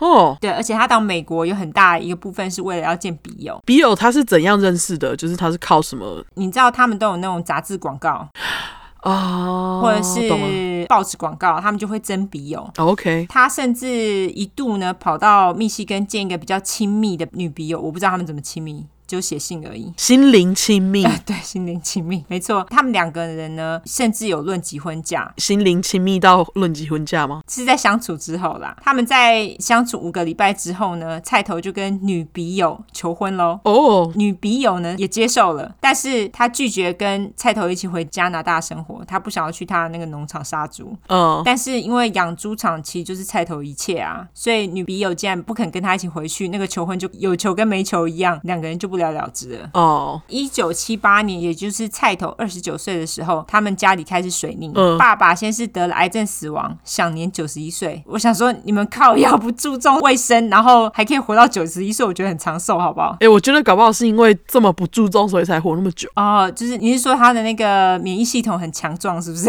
对，然后而且就是他的那个心灵很 free，因为什么都不用在意，是不是？自由灵魂，没错。对，大夫呢，他后来外遇，交了女朋友，结果被他老婆小三发现，那小三当然就很没送啊，他就带了小孩就闪，哎，小三好像没有跟他结婚，嗯总之后来就是被小三发现了，那小三呢，当然就很没送，他就带了小孩就闪人了。哦，聪明，隔年呢，妈妈也追随菜头爸的脚步得了癌症。菜头跟阿基一样，他就全心全意的照顾妈妈，但是妈妈嗯，也跟阿基妈一样，隔年就死了，而且他享年才六十七岁。菜头也是妈妈 's boy，他跟妈妈很好，他很伤心啦。但是呢，大夫呢就是弟弟，其实是一个没良心的人，觉得死了就死了啊，蛮好的，终于可以重新开始了，他就这样觉得。哦，就是为什么他会撞人，然后就跑走？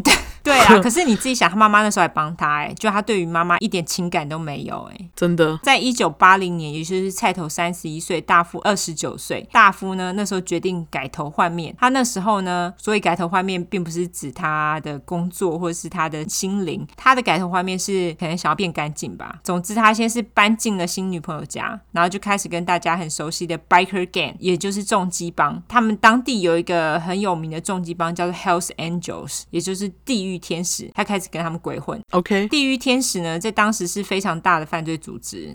就是任何犯罪相关的活动，他们都参与卡，而且他们还到处办 party。至于菜头呢，他其实就让弟弟大夫做自己想做的事情，那他自己呢，则是维持跟爸妈死前一样的工作，就是宰猪啊，然后囤肉品啊，维持老客户这样子。而且呢，菜头他杀猪的方式呢，跟当时普遍业界所使用的方式比较不一样。那时候业界普遍的做法呢，是希望就是你在杀死猪只的时候，能够让他们越快死越好，减少他们的痛苦。所以他们通常呢都会用枪先把猪打死，然后再处理猪肉。但是菜头呢，他则是喜欢从猪的喉咙划一刀，然后再用那个钩子去勾过那个大腿，然后倒挂放血。哦那血放干净了，他在处理其他部分就会变得很好处理。有没有觉得很耳熟？阿基就是这样处理他自己的受害者。对他跟阿基有点像，菜头呢，他就除了杀猪之外呢，因为妈妈死了，他也得要做那个处理肉品的包装，因为之前都是妈妈做的。于是他就照着妈妈的处理方式，把肉品包装好，然后放进冷冻库，等着被买走这样子。嗯，那没了爸妈的菜头呢，他发展出了另一项兴趣，就是修理车子。他发现呢，哎，把车子拆掉组装啊，跟杀猪好像差不多哎。我想说哪里差不多？杀猪有组装吗？ 你对啊，所以菜头呢，他其实就变得很会修车。那他的兴趣呢，没有多久变成他的副业。菜头于是开始就跟大夫两个人做起了拆解车子的生意。他们会跟地狱天使合作，拆解偷来车子，然后贩售零件。虽然菜头呢跟大夫宣称他们的车子其实都是来自于拍卖，但是后来警察深入调查之后，发现车子都是偷来的，而且有很大一部分生意是来自于地狱天使偷来车。一九八一年呢，大夫因为弄了一个个拆除工地的生意，菜头就没有人帮他了，他就只好雇了两个男孩帮他做拆解车子的生意。两个男孩呢，他们那时候就说菜头是一个很怪的人，而且常常会发脾气。有一天呢，其中一个男孩因为做了很久的工，菜头呢为了奖赏他，就从冷冻库拿了一大块火腿给他，嗯，但是这个时候，菜头的另外一个员工叫他不要接受，但是因为是免费的肉啊，男孩还是接受了。结果他接受之后呢，他才发觉，哎、这个肉看起来还蛮怪的、因为通常火腿我们看到的都是鲜红色的嘛。对，就是粉红粉红的，对对对，但是这个火腿呢超黑的，而且肉的纹路呢就是肌理啊，看起来很粗。嗯，男孩就觉得很奇怪，他后来不敢吃，因为搞不好是坏掉的肉嘛。是，然后他后来也没有再接受任何菜头给他的肉，就是看起来太怪了。我知道我们已经讲过了好几个食人魔，但是我们好像从来都没有讨论过人肉吃起来是什么样子，对不对？对老实说，我也没吃过，我也不知道谁吃过、啊。我也没吃过。大家应该都跟我一样嘛，对不对？对我，哎、我好像有跟你讲过说如果有一天我的肉掉一块下来，我搞不好会去煮来吃， 哟，好好恶心哦，哪会恶心？哎、我在自己那个回收好吗？自你己为什么吃了还拉出来不？是啊，可是这样我就可以知道人肉是什么味道啊，然后我又不用去吃别等人。到那一天的话，你跟我讲，那我这边就先讲给大家参考一下哈。 但是这边还是呼吁，拜托大家不要吃人肉。对这边是根据一个美国探险家，他的名字叫做 William Seabrook。他在一九三一年的时候，他出过了一本书，他里面说到，他曾经造访过一个食人族部落。那他在那边看到人肉被煮跟被食用，他说呢，人肉看起来有点像牛肉，但是比牛肉的颜色暗一点，脂肪的颜色呢是淡黄色的。嗯在煮了之后呢，会跟羊肉一样变得灰灰的，但是味道闻起来是牛肉的味道。哼，吃起来呢是比较像小牛肉，就是比较嫩。而根据食人族的描述呢，人肉有很多不同的口味，就是有甜有苦，有嫩有肥，有很硬的，就是不同种族、不同年纪的人吃起来肉都会不大 一样。那他们最常使用的烹调方式呢是炖人肉。好啦，就到这边了，这样子大家还可以吗？大家还 hold 得住吗？哦，就是才会够嫩就对了。好想听下去 哦。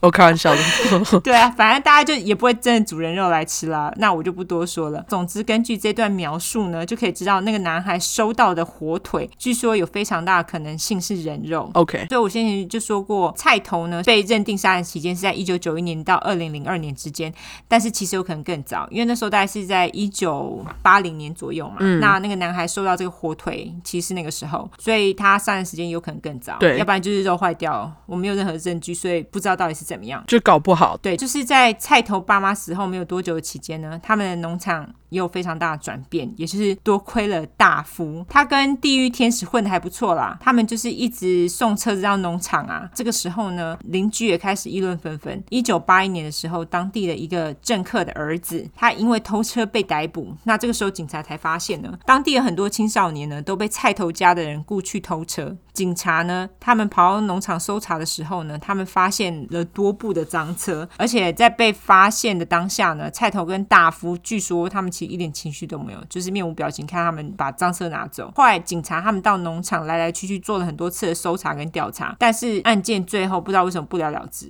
我猜是那个政客把案子给压下来，而且地狱天使不是蛮大的吗？对地狱天使可能也有关系。嗯，大夫跟菜头两个人呢，也因为警察在那边来来去去，后来也不停的吵架。后来呢，大夫的女友呢就受不了啦，在农场生活已经够不卫生了，然后还要去看那个大夫跟菜头吵架，大夫的女友就跟他分手了。嗯，但是大夫也不在意，他马上就找到了另外一个备胎，而且呢，他 party 也更凶，因为之前的前女友还会管他 party，备胎不管，嗯，OK，跟地狱天使的关系呢就更加深入。这个时候呢，菜头开始了另外一个非常奇怪的兴趣，他开始会频繁的呢开车到温哥华市中心东侧。据说温哥华呢市中心东侧是治安非常不好的一区，有很多犯罪活动在这一区非常活络。嗯，这也就是为什么有很多性工作者在这个时候开始一一的消失。哦，他去那里找就对了。据，说温哥华市中心东侧到现在治安其实还是没有很好、欸，哈，住在温哥华的人麻烦提供一下资讯。对，警察呢，他们却没有深入调查的原因呢，是因为这些消失的性工作者有很多都是 First Nation 的性工作者。那我来解释一下 First Nation，它照字面翻就是第一民族的意思，它其实就是像美国的印第安人，就是原住民，嗯，他们就是跟美国原住民是一样的意思，他们也长得跟他们也很像。加拿大被白人占领之后，这些原住民当然就是变得很贫穷，又纷纷染上了毒瘾，所以有很多女人呢，就只好当性工作者来买毒。如果对于这个议题有兴趣的人，你可以去听一个 podcast 叫做《Missing and Murder: Finding Cleo》，好对他就在讲这类的题材，而且一直到现在，第一民族的人还是在贫穷、跟毒瘾还有暴力当中做挣扎，一直到现在还是一样。对啊，是美国的也是美国的，我觉得加拿大的好像比较惨，哦，因为美国的那个原住民，他们其实后面有很多人去做赌场了，是对，所以其实他们的贫穷程度没有像加拿大那么惨哎、因为我觉得好像加拿大山区比较多。对对，有可能。那因为他们后来也都是被赶到山里面啊。对啊而且好像听说他们后来又把原住民的小孩，就这些第一民族的小孩，送到一个类似集中营的地方。天哪，对，就是小孩子通通都送到一个学校里面，然后有很多小孩在里面受虐待。哈，现在还是吗现在没有了。 ？OK，但是听说那些小孩后来就是那些 survivor，他们后来出来之后呢，没有办法正常生活。天哪，一定的啊。对，所以就是很惨。从一九七九年呢，一直到八零年代，有很多性工作者从温哥华市中心东侧消失不见嘛，但是都没有办法证明他们是不是被菜头给带走杀死的。但是从那个时候开始呢，我刚刚就说了，菜头的冰箱就出现奇怪的肉， 而且那时候在性工作者之间流传着，菜头呢会绑架性工作者，而且打他们或杀死他们。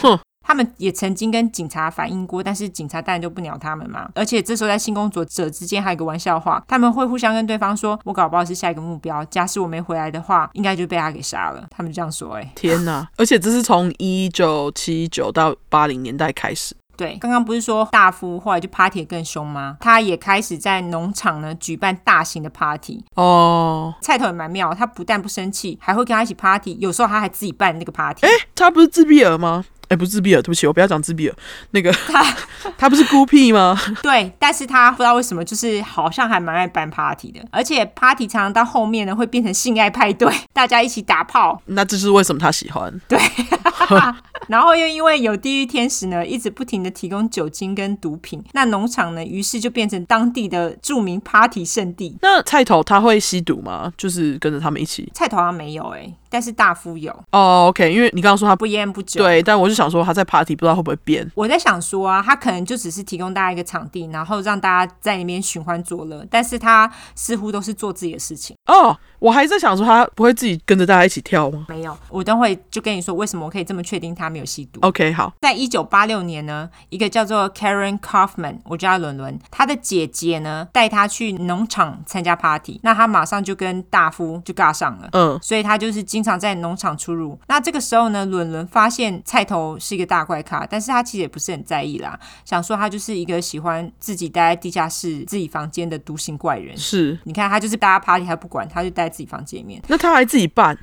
对我觉得还很妙。对啊，嗯，反正呢，就是没有什么太多往来。伦伦呢，他跟大夫约会，他就想说就不管他。那有一天呢，大夫不知道发了什么神经，带伦伦跟他的备胎女友。就是三人行了，嗯，对他备胎女友还在哦，他们三个人一起到了地下室菜头房间去，结果这个时候菜头正好回来，他看到他们在他房间超级北宋，哦，他马上朝备胎的脸上吐了一口口水，而且跟他说：“你下次再让我发现你们跑到我房间，我就杀了你们。”等一下弟弟也在那里。对，弟弟也在那里，但是主要是跟那两个女生说，我觉得他其实不是很在意弟弟去他房间，他比较在意的是，别的陌生人。对 OK，他们还有一次在吃饭的时候呢，菜头突然拿起了一杯牛奶往伦伦身上砸，毫无理由。我觉得可能有一个点。 OK 但是就是莫名其妙的点。 OK， 从此之后呢，伦伦跟备胎都很害怕菜头。废话。对啊，因为莫名其妙嘛。除此之外呢，菜头兄弟他们还养了一只德国狼犬。那那只狗呢，很莫名的暴力，而且菜头都喂它生肉，他哼，们有一次看到菜头呢，喂狗的肉长得非常奇怪，就是颜色很深，而且肌理很粗。那伦伦跟备胎呢，看到那个肉呢，他们从此之后都不再吃农场的肉。但是我这边要呼吁一下，其实喂狗生肉是蛮好的，只要不是人肉就好，好不好？那他喂他吃的就是人肉。非常有可能，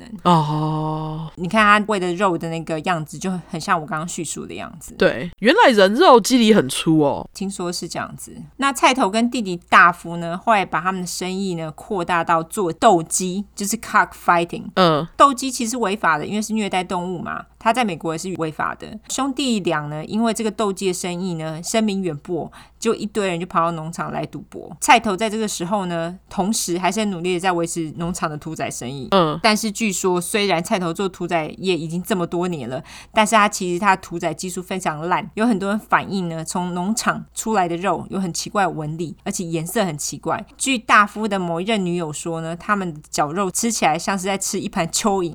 我想说，蚯蚓吃起来是怎么样呢？ 我也想知道，就是你吃过蚯蚓吗？ 对你吃过蚯蚓是不是？ 对啊，而且据说呢，菜头会跟其他的农场买生病的动物来屠宰耶。我觉得他只是享受那个屠宰乐趣、欸，有可能在农场工作的员工呢，他们也曾经反映，有次菜头呢让他们把肉带回家煮，就肉吃起来就是有腐败的味道，所以他们后来其实都会避免买菜头他放在冰箱里面的肉。是他们就是可能会买新鲜的这样子。后来呢，又听说菜头兄弟在办 party 的时候，他们会直接把整只猪或小羊拿去烤，这样菜头就不用切肉了。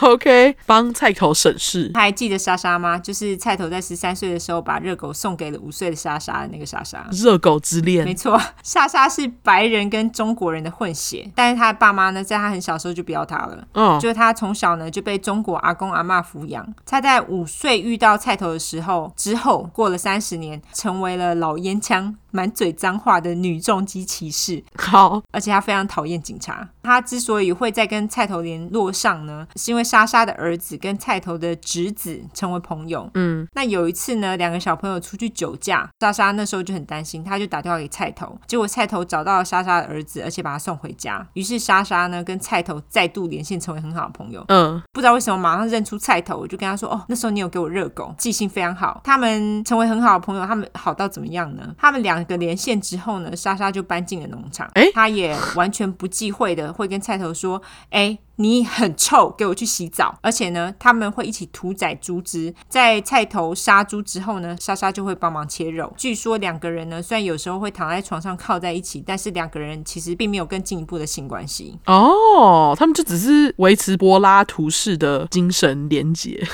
没错，没错，就是这样子。莎莎跟菜头讲说：“你很臭，给我去洗澡。”啊，他会真的去洗吗？他会啊，就是他会听莎莎的话。对，他会听莎莎的话。哦，好，由于八零年代早期一大堆性工作者消失不见嘛，而且警察还通通忽略这些事情。嗯，那在一九九一年的时候呢，性工作者他们就举办了一场大型游行，缅怀那些不见的人。嗯，那个时候终于获得了 Royal Canadian Mounted Police，也就是加拿大皇家骑警的注意。嗯，加拿大皇家骑警呢，其实就是他们的联邦警察，他们是维持加拿大原住民跟白人之间的和平，也因此获得原住民的信任。嗯，就是第一民族人民的信任。于是呢，他们那个时候呢，就成立了一个调查小组，叫做 Project Eclipse，也就是日食企划，来调查这个莫名其妙消失不见的性工作者的案件。他们那时候呢，用开始在加拿大兴起不久的犯罪侧写，就是 profiling，嗯，说在温哥华市中心东侧至少有一个以上的连续杀人犯。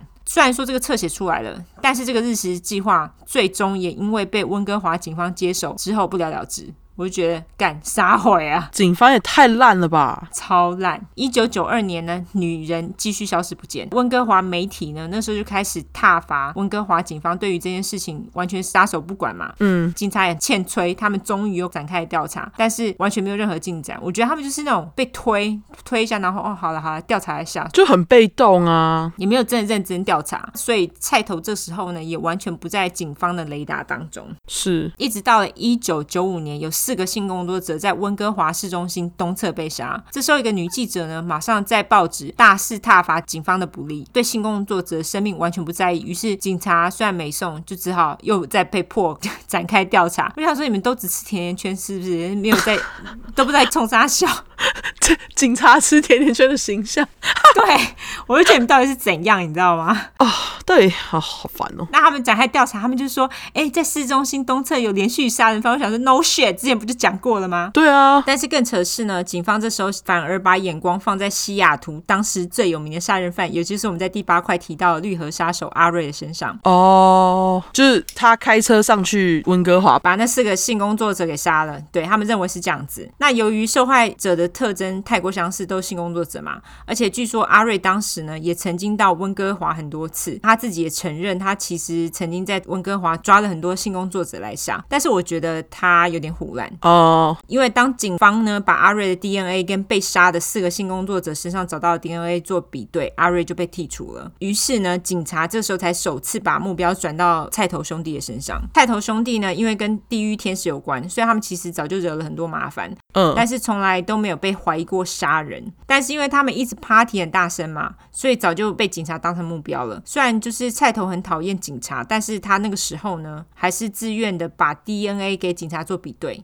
结果一比对，你要说抓到了，对不对？对并没有。结果那四个被杀的性工作者其实并不是菜头杀的，是其他人杀的。虽然说他被从这个谋杀案的嫌疑犯名单当中剔除了，但是菜头还是成为警方杀人犯的可疑名单当中了。嗯，OK，那菜头兄弟呢？因为被从杀人犯名单当中剔除，突然觉得自己很厉害，觉得自己根本对警察免疫。我不知道他们到底怎么会这样想。那他们在一九九六年呢，还故意成立了一个慈善机构，嗯叫做 The Piggy Palace Good Time Society。诶那翻成 翻成中文就是小猪皇宫美好时光协会。我觉得蛮可爱的、啊。对，但是很鸡掰啊，他们就故意的啊。那他们的总部呢是在一间酒吧，而且呢，他们还有任务哦。他们的任务是为了一些值得的团体募款。 OK，除此之外呢，他们还有开幕酒会。我想说，撒会搞得还有声有色。嗯，在开幕酒会的时候呢，菜头还特地稀奇的刮了胡子哦。那这个慈善机构呢，与其说是慈善机构，倒不如说是免税的酒池肉林场所。他们经常办 party，然后充满了脱衣舞娘，大家 party 跳舞，而且呢，连警察下班都会来玩。哎，警察不是盯上他们了吗？对，结果他们还带他们一起搞，有没有？对啊，那一九九六年呢，又有三个性工作者不见了，结果报警，警察又不鸟嘛，就这种循环，真的不知道到什么时候。是，而且一九九六了，哎，据说呢，在温哥华市中心东侧呢，有一个中途之家，他们经常收容许多性工作者。菜头呢，其实也是那边的常客，就是他会跑到那边去找性工作者。是在中途之家呢附近有一间旅馆，是菜头经常会带性工作者去开房间的旅馆。那有一天呢，一个叫做 Tracy Leon 的性工作者，我就叫她崔西。崔西呢，她其实早就听说过菜头了，因为他们性工作者之间都会有交流嘛。是但是对于菜头的评价呢，褒贬不一，就是那种哦，如果他需要钱也是会接的啦，那种客人。那那天呢，崔西就遇到了菜头，那时候菜头就跟崔西说，呃，我要口交，那他们就交涉同意，然后以四十块钱完成交易。崔西那时候呢进了菜头的车，这时候崔西就闻到一股无法形容的臭味，嗯，后来菜头在他到了农场拖车之后呢，他们那个拖车啊实在是太乱了。他们就是连房间都进不去，所以他们后来就是 只好在拥挤的厨房帮菜头口交。口交完之后呢，菜头把裤子拉上，说要再崔西回去。结果菜头突然就变得很生气，他指控崔西在他把裤子脱下来的时候偷了他的钱包。崔西这时候就莫名其妙，他还没有意会过来，想说菜头到底是在冲杀小。菜头这时候已经一手抓着崔西衣服的领子，另外一手呢拿着屠夫刀。嗯，崔西这时候当然是努力的挣扎，想说干这到底是杀小。那崔西挣脱了菜头的手的时候呢，屠夫刀呢已经把崔西衬衫的两个扣子给砍断了。那崔西他跑出拖车的时候呢，菜头这时候就跑出来，但是他已经不生气了，诶他就突然平静地跟崔西说：“你快进卡车吧，我载你回市中心。”哇，你一定会想说笨蛋才要进去，但是因为他住的那个地方呢，其实离市中心很远，嗯，如果他不载他回去的话，他只能走路，可是走路可能要十个小时。哦所以，他就只好就是再度进了菜头的卡车。回温哥华的路上，菜头还跟崔西闲聊哦。他说他喜欢帮助年轻的性工作者脱离毒品，但是菜头觉得脱离毒品又再度用毒的人呢，就不值得活着了。你以为你谁啊？对，所以你看菜头他自己本身一定是没有用毒，是，崔西呢，他自己其实本身就是有毒瘾的人，而且他也曾经就是反反复复戒毒又再用毒了很多次，但是还好菜头不知道。嗯，那他自己当然也不会讲嘛。卡车回市中心东侧之后呢，崔西当然是赶快下车逃跑。那他也没有报警，因为警察也不会相信他。嗯，崔西呢，他也是其中一个看到菜头黑暗面却逃离魔掌的幸运儿之一。好，那这个时候呢，莎莎搬走了，没有了莎莎的陪伴呢，呢，大夫又因为花很多时间待在小猪皇宫美好时光协会农场呢，变成只有菜头一个人在经营。为什么莎莎要搬走？我不知道哎、可能就是跟儿子找到别的地方，拿去搬走了。哦，对，没有什么特别原因。这个时候呢，菜头就很孤单。他在一九九七年的某晚呢，他又跑到温哥华市中心东侧去找性工作者。那他马上找到了他下一个目标，叫做 Wendy Lynn Eistater，那我就叫温蒂。好，温蒂三十岁，她也是毒虫，她是海洛因跟骨科碱的重度使用者。温蒂当下呢，她本来是拒绝跟菜头一起回农场， 嗯，但是那个时候菜头呢就跟他说：“那我给你一百块，你帮我口交。一百块对当时的口交界来说简直是天价。 OK， 所以温蒂呢就跟他一起回去了。但是温蒂呢想说啊，要帮这个臭臭又恶心的菜头口交之前呢，先用毒品麻醉自己一下。所以他那时候呢，本来在路上就跟菜头说：“哎、我要去加油站厕所一下。”结果就被菜头给拒绝了。嗯，所以他们就直接到了拖车。到了拖车以后，一样很拥挤脏乱，但是这时候菜头已经整理了一条通往房间的小道。然后他整理了这次，对于是嗯两个人呢就一起到了房间。那房间里面呢没有床，没有毯子，就有一个睡袋。但是菜童呢，他就说他会给温蒂现金，并且会使用保险套。结果口交就变性交了，啊， 所以他们就打了五分钟的炮之后就结束。温蒂这个时候呢，他就跑到厕所准备打针用毒，但是他没有找到血管，结果他那个毒品就浪费了。 可是还是打进去了，不是？哦，没有进血管就没用啊。哦，OK，OK，OK，温蒂呢，她想要借用菜头的电话呢打给她的男朋友，但是菜头拒绝。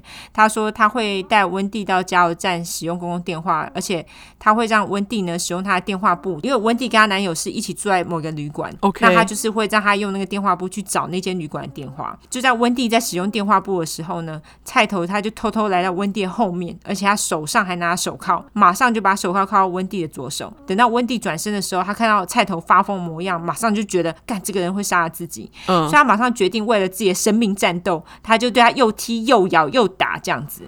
那他用尽了全身的力量反抗，他跑到了厨房。这时候他看到厨房桌上放了屠夫刀，于是他马上抓起屠夫刀，但是因为太紧急没看清楚，他抓起来的部分居然是刀刃的部分。哦，虽然手不停滴血，他还是努力用那个屠夫刀攻击了菜头的脸。这个时候呢，菜头的脸颊被划了一刀，菜头因为受伤，他就哭喊嘛，他就会嗯痛嘛，两个人就跑出了拖车，就开始扭打抢屠夫刀。那两个人呢，都因为身上有多处的刀伤，大量出血。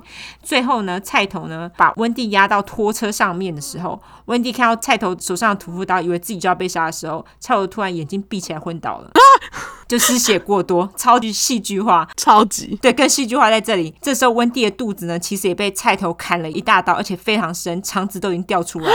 但是温蒂的求生意志超级强烈，他手握着屠夫刀，跑到两个房子之外的邻居家，拍着窗子，然后窗子都已经被拍破了哦，但是似乎没有人在家。这时候呢，有一台车经过，他看到一个女人开着车，那温蒂呢，努力的朝着车子挥手，车子呢本来开过他，结果后来又转头过来了哦、然后车子呢，里面是一对老夫妻，我就觉得那对老夫妻非常勇敢。你看他肠子掉出来，手上还拿着屠夫刀，啊，对他们啊，还是赶紧帮他打电话叫了警察跟救护车。 对，而且希望他们有就是把他手上的屠夫刀先放下再说。对，吓死好不好？对啊，那虽然温蒂的肠子都掉出来，但是他那时候还是坚持要把事情的经过告诉老夫妻。嗯，接着他就被送医了。由于温蒂的伤势很重，医生都不确定他到底活不活下来，但是他后来撑下来了，嗯，而且就是也活了下来。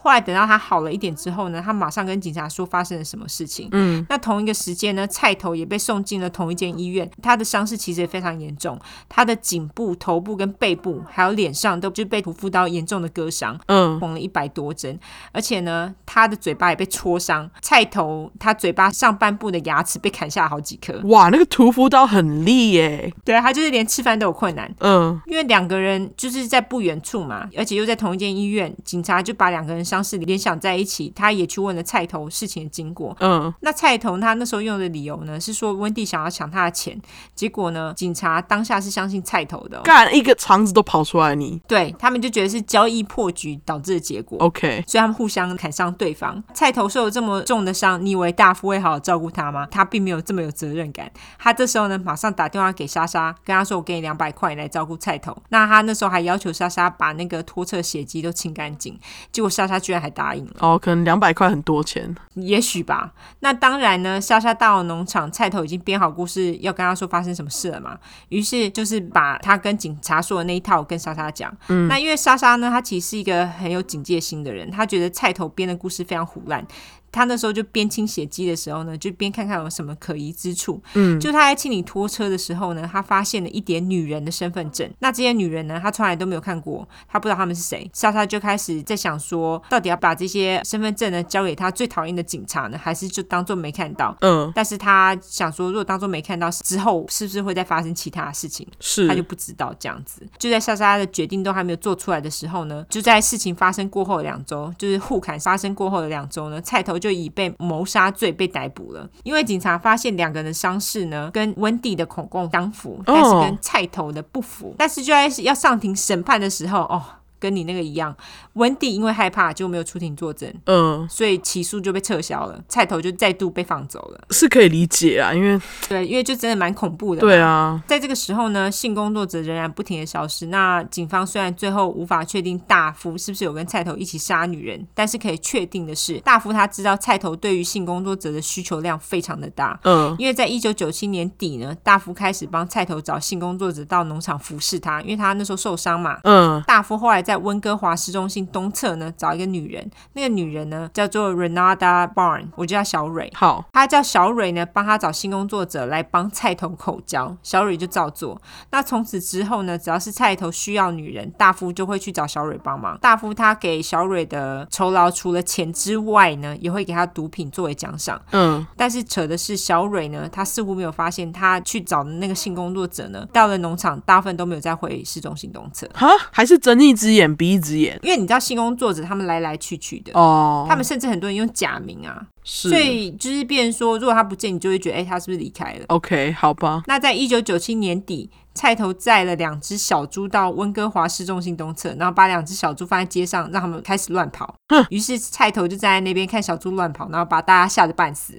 而且呢，警察还追着小猪跑，想要抓他们嘛，让他觉得很开心。嗯，恶作剧完之后呢，菜头又继续杀人。他这时候已经根本觉得自己天下无敌，警察抓不到他。更夸张的是呢，警察调查完后，居然宣布市中心东侧根本就没有连续杀人犯。哈，我不知道他们到底是怎么得到这个结论。是不想懒得调查吧，还是怎样？对，我觉得他们就是摆烂，你知道吗？这个对菜头来说其实就是天大好消息啊，因为就是他们根本就没有在找那个杀人犯了。结果呢，女人还是越消失越多。那这个时候，媒体给警察压力也越来越大。嗯，但是警方呢，仍然坚称没有连续杀人犯。竟然还坚称 OK，对，很急掰。这时候媒体呢，反而给了警察一个线索。其中一个报纸呢，它发布了一篇文章，是来自于一个之前在农场工作的前员工的访谈。那这个前员工的名字呢，叫做 Bill Hiskus。好，我就叫阿炳。阿炳表示，他之所以会到农场工作，是透过莎莎的介绍。他有一次在跟一个受害者的好友聊天的时候，突然想到，他跟莎莎呢都看过在农场拖车里面一点女人的身份证。哦，还有女人的皮包跟衣服。阿比他那个时候当然就觉得很奇怪，他也曾经把这个线索呢跟警方通报了很多次哦。哦，所以其实莎莎根本就不用犹豫，因为警方也不理。对，因为警察根本什么都没做。终于在一九九九年呢，警方那时候提供十万假币，希望大家提供失踪女人的线索。我想说，你们线索明明很多。而且他们怎么那么反复啊？对啊，因为他们就是被施压，就会做一下事，可是其实根本就不理。我对在跟你讲另外一件事情，你会更气。好，这个时候呢，在农场工作的年轻女性呢，叫做 Lynn Ellison，我就叫阿玲。她在农场工作就是做账，还有一些小杂事。那她其实也是一个毒虫，但是菜头家两兄弟其实好像不是太在意，而且他们还会卖毒品给她。阿玲呢跟两兄弟一起同住，那他们两个人呢也把她当家人一样对待。有一天晚上，菜头呢他就载着阿玲到市中心东侧去找人约会，就是找人来打炮啦。跟阿玲一起吗、他就只是载着她，我不知道为什么他要带着阿玲，哦、？OK 可能 OK 也是去办一些杂事，然后再去顺便载一个女人回家这样子，我猜啦。 OK 好，那他找到了一个深色头发的女人，然后就把她一起载回农场。结果阿林呢跟年轻的性工作者两个人很合得来，而且他们还一起用毒哦。嗯，后来菜头等的不耐烦，他性工作者说：“哎、我叫你到这边不是来吸毒的啦。”他叫他到房间呢，就执行他们的两人的性交易。是于是呢，这个时候阿林就回到自己的房间继续用毒。没多久之后呢，阿林他就看到了菜头，他有个专门在做屠宰的仓库嘛。嗯，他看到那个仓库的灯是亮着的，他就觉得很奇怪，于是他就往仓库走去。阿林呢，他先是看到了涂红色指甲油的脚趾在那边晃呀晃的。 这个时候呢，菜头就出现在他后面，抓住他的手背，而且他还强迫阿林去看那个他们从市中心捡回来的那个性工作者干，他被跟猪一样吊起来。阿林呢，他超级想逃的，但是他没有办法。他记得呢，菜头一直不停的跟他说，女人就跟猪一样，所以他把他们跟猪一样宰了。这个时候呢，菜头把女人剖开，拿出内脏。阿林还记得呢，女人的脂肪跟猪的脂肪很不一样，是黄色的。嗯，因为猪的脂肪都是白色的。菜头跟阿玲说，假使阿玲呢跟任何人说今晚他看到的事情，他就会被挂在这 里。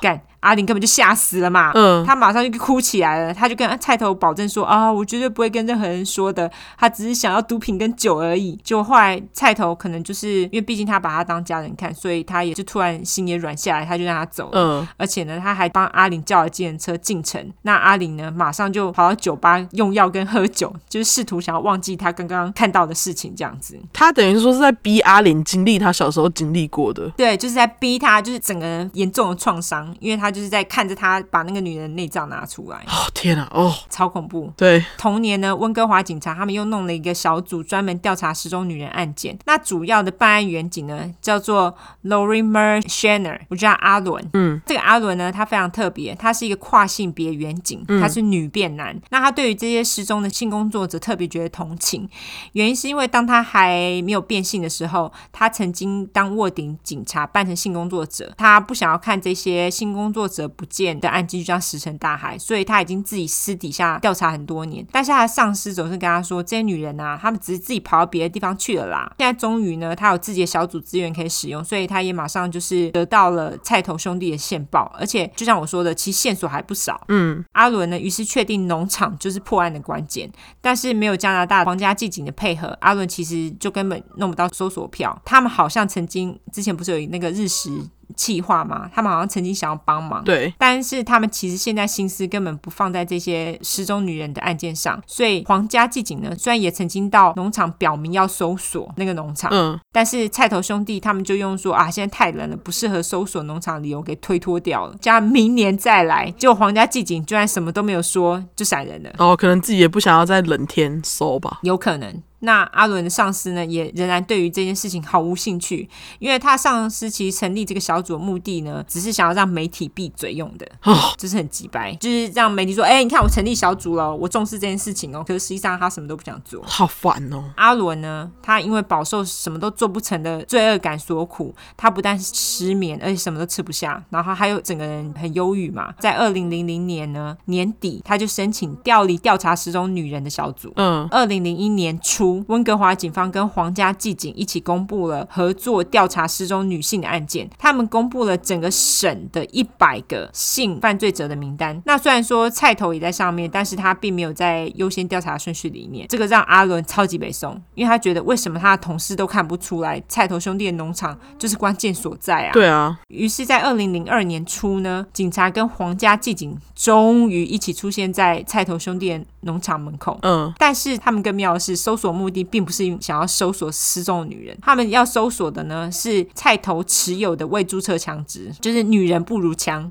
有没有？真的，还好呢，在搜索的时候，一个年轻的记警呢，他发现了其中一个失踪女性的吸入器，就上面有她的名字。嗯，inhaler 对，就是那种如果你有气喘，他们就会有一个那个东西。吸一下那个，对，警察呢终于决定对菜头农场做深入的调查。隔天，警方呢对农场就做了全面的搜索，他们挖出了一大堆骨头跟牙齿，而且还有一些被切了一半的女人头骨， 超恐怖。甚至呢，还有一个女人的下颚骨，她就被埋在屠宰仓库的旁边。警察呢还在某个女人的包包里面呢，不是说她有很多女人衣服跟包包吗？是，在那个包包里面找到一个用过的保险套，那保险套里面的那个 DNA 呢，跟菜头的 DNA 相符。嗯，最可怕的呢是农场的冷冷冻库。警察在冷冻库呢找到一堆包起来的绞肉，那绞肉里面有三个女人的 DNA，而且呢，菜头兄弟他们还在某个烤肉 party 烤了这些肉哦，而且这些女人亲戚还曾经参加过那个 party，看就是他们可能吃了自己亲戚的肉，对，阿伦知道这个消息之后，他就是很高兴的哭了，他就觉得哦，终于是警察翻遍了整个农场，花了二十一个月搜索，但是菜头一直到二零零七年才正式上庭接受审判。他被起诉了二十六起一级谋杀，但是这二十六起谋杀案呢，被分成两个部分来审，因为只有六个人的尸体有被发现，嗯，那有二十个人的尸体是没有被发现的，可能就是只有他们的 ID、他们的身份证而已，就是只有遗物被找到。菜头呢，最终呢是被判了终身监禁，但是在二十五年之后有假释机会， What why？也就是二零二七年，因为据说这个是加拿大最严格的法律了。好烂，所以你才知道，有很多人他们逃到加拿大就是因为这样子，因为他们就是要躲美国的死刑嘛。对，虽然呢，菜头被发现杀的女人只有二十六个人，但是据后来菜头在监狱里面呢，他曾经跟他的室友炫耀，其实总共杀了四十九个人。他还说啊，差一个人就可以挤满五十个人了。我就觉得他整个是个变态啊，就是鸡掰狼，嗯对他完全毫无忏悔的心欸诶、嗯，我觉得他就是把女人当成猪，对，菜头后来在二零一六年呢，他还出了一本书，叫做《Picton in His Own Words》。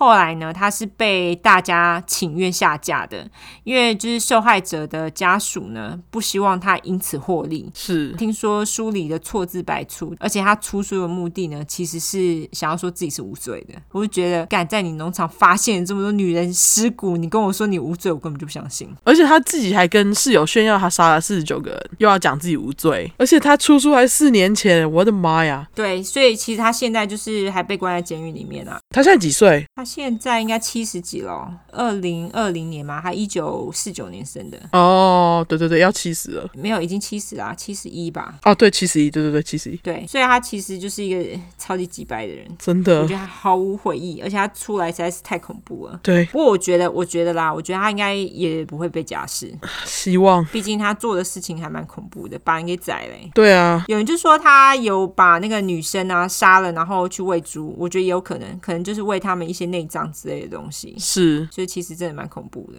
而且他那么脏乱，我觉得他搞不好就是也没有 keep on track，对，而且刚刚不是在说那个人的脂肪是，黄的，因为我以前小时候，我就是我的大腿啊，有曾经不小心被刮下一块皮，嗯皮被刮下来的时候，它并没有马上流血，嗯，因为被刮下来，你大腿都是脂肪嘛。对，那我那时候看到的就是黄色的脂肪，然后后来它才慢慢的流出血来，这样子其实看起来蛮恐怖的，蛮恐怖的。对，因为黄我那的，时候整个吓死，嗯后来是去医院，就是有缝针啊。嗯，希望大家喜欢这个杀猪的故事。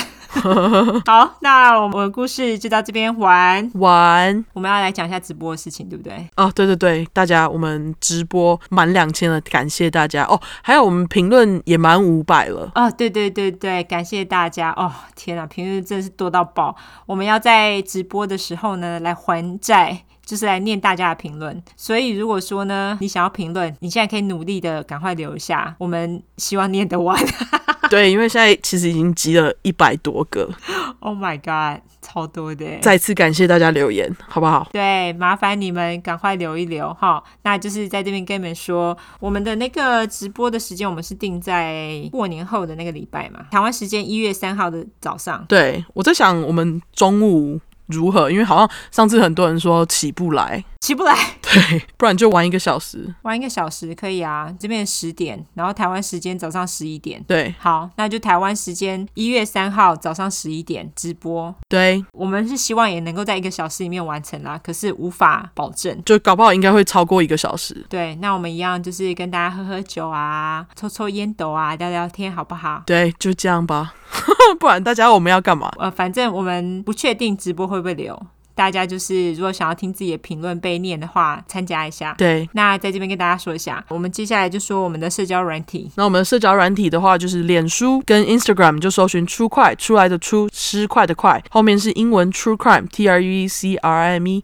然后，如果你只想要搜寻英文的话呢，就是两次 True Crime，T R U E C R I M E。 T R U E C R I M E。没错，五星评价前面已经说了。大家就麻烦订阅，麻烦多多拉下线。我们一样还是在征故事，但是我们决定呢，故事有一些我们会用挑的，因为你们有些人就直接丢一个新闻链接，到底怎样？新闻连接麻烦私讯给我们看就好。 对，没错，我们可以私讯讨论。但是如果说你只丢一个新闻链接叫我们来念，我们就觉得，哎、那那是怎样？ 对还是比较希望是发生在你身上或者是你身边人的故事，对而，不是你就是哦看到某个新闻有趣，然后你丢给我们这样子。而且我觉得就这样子对很用心写的听众不太公平，所以我们才觉得要用选的。对，没错。好，就在这边跟大家知会一声。好，那今天就这样子喽，感谢大家收听，拜拜。拜。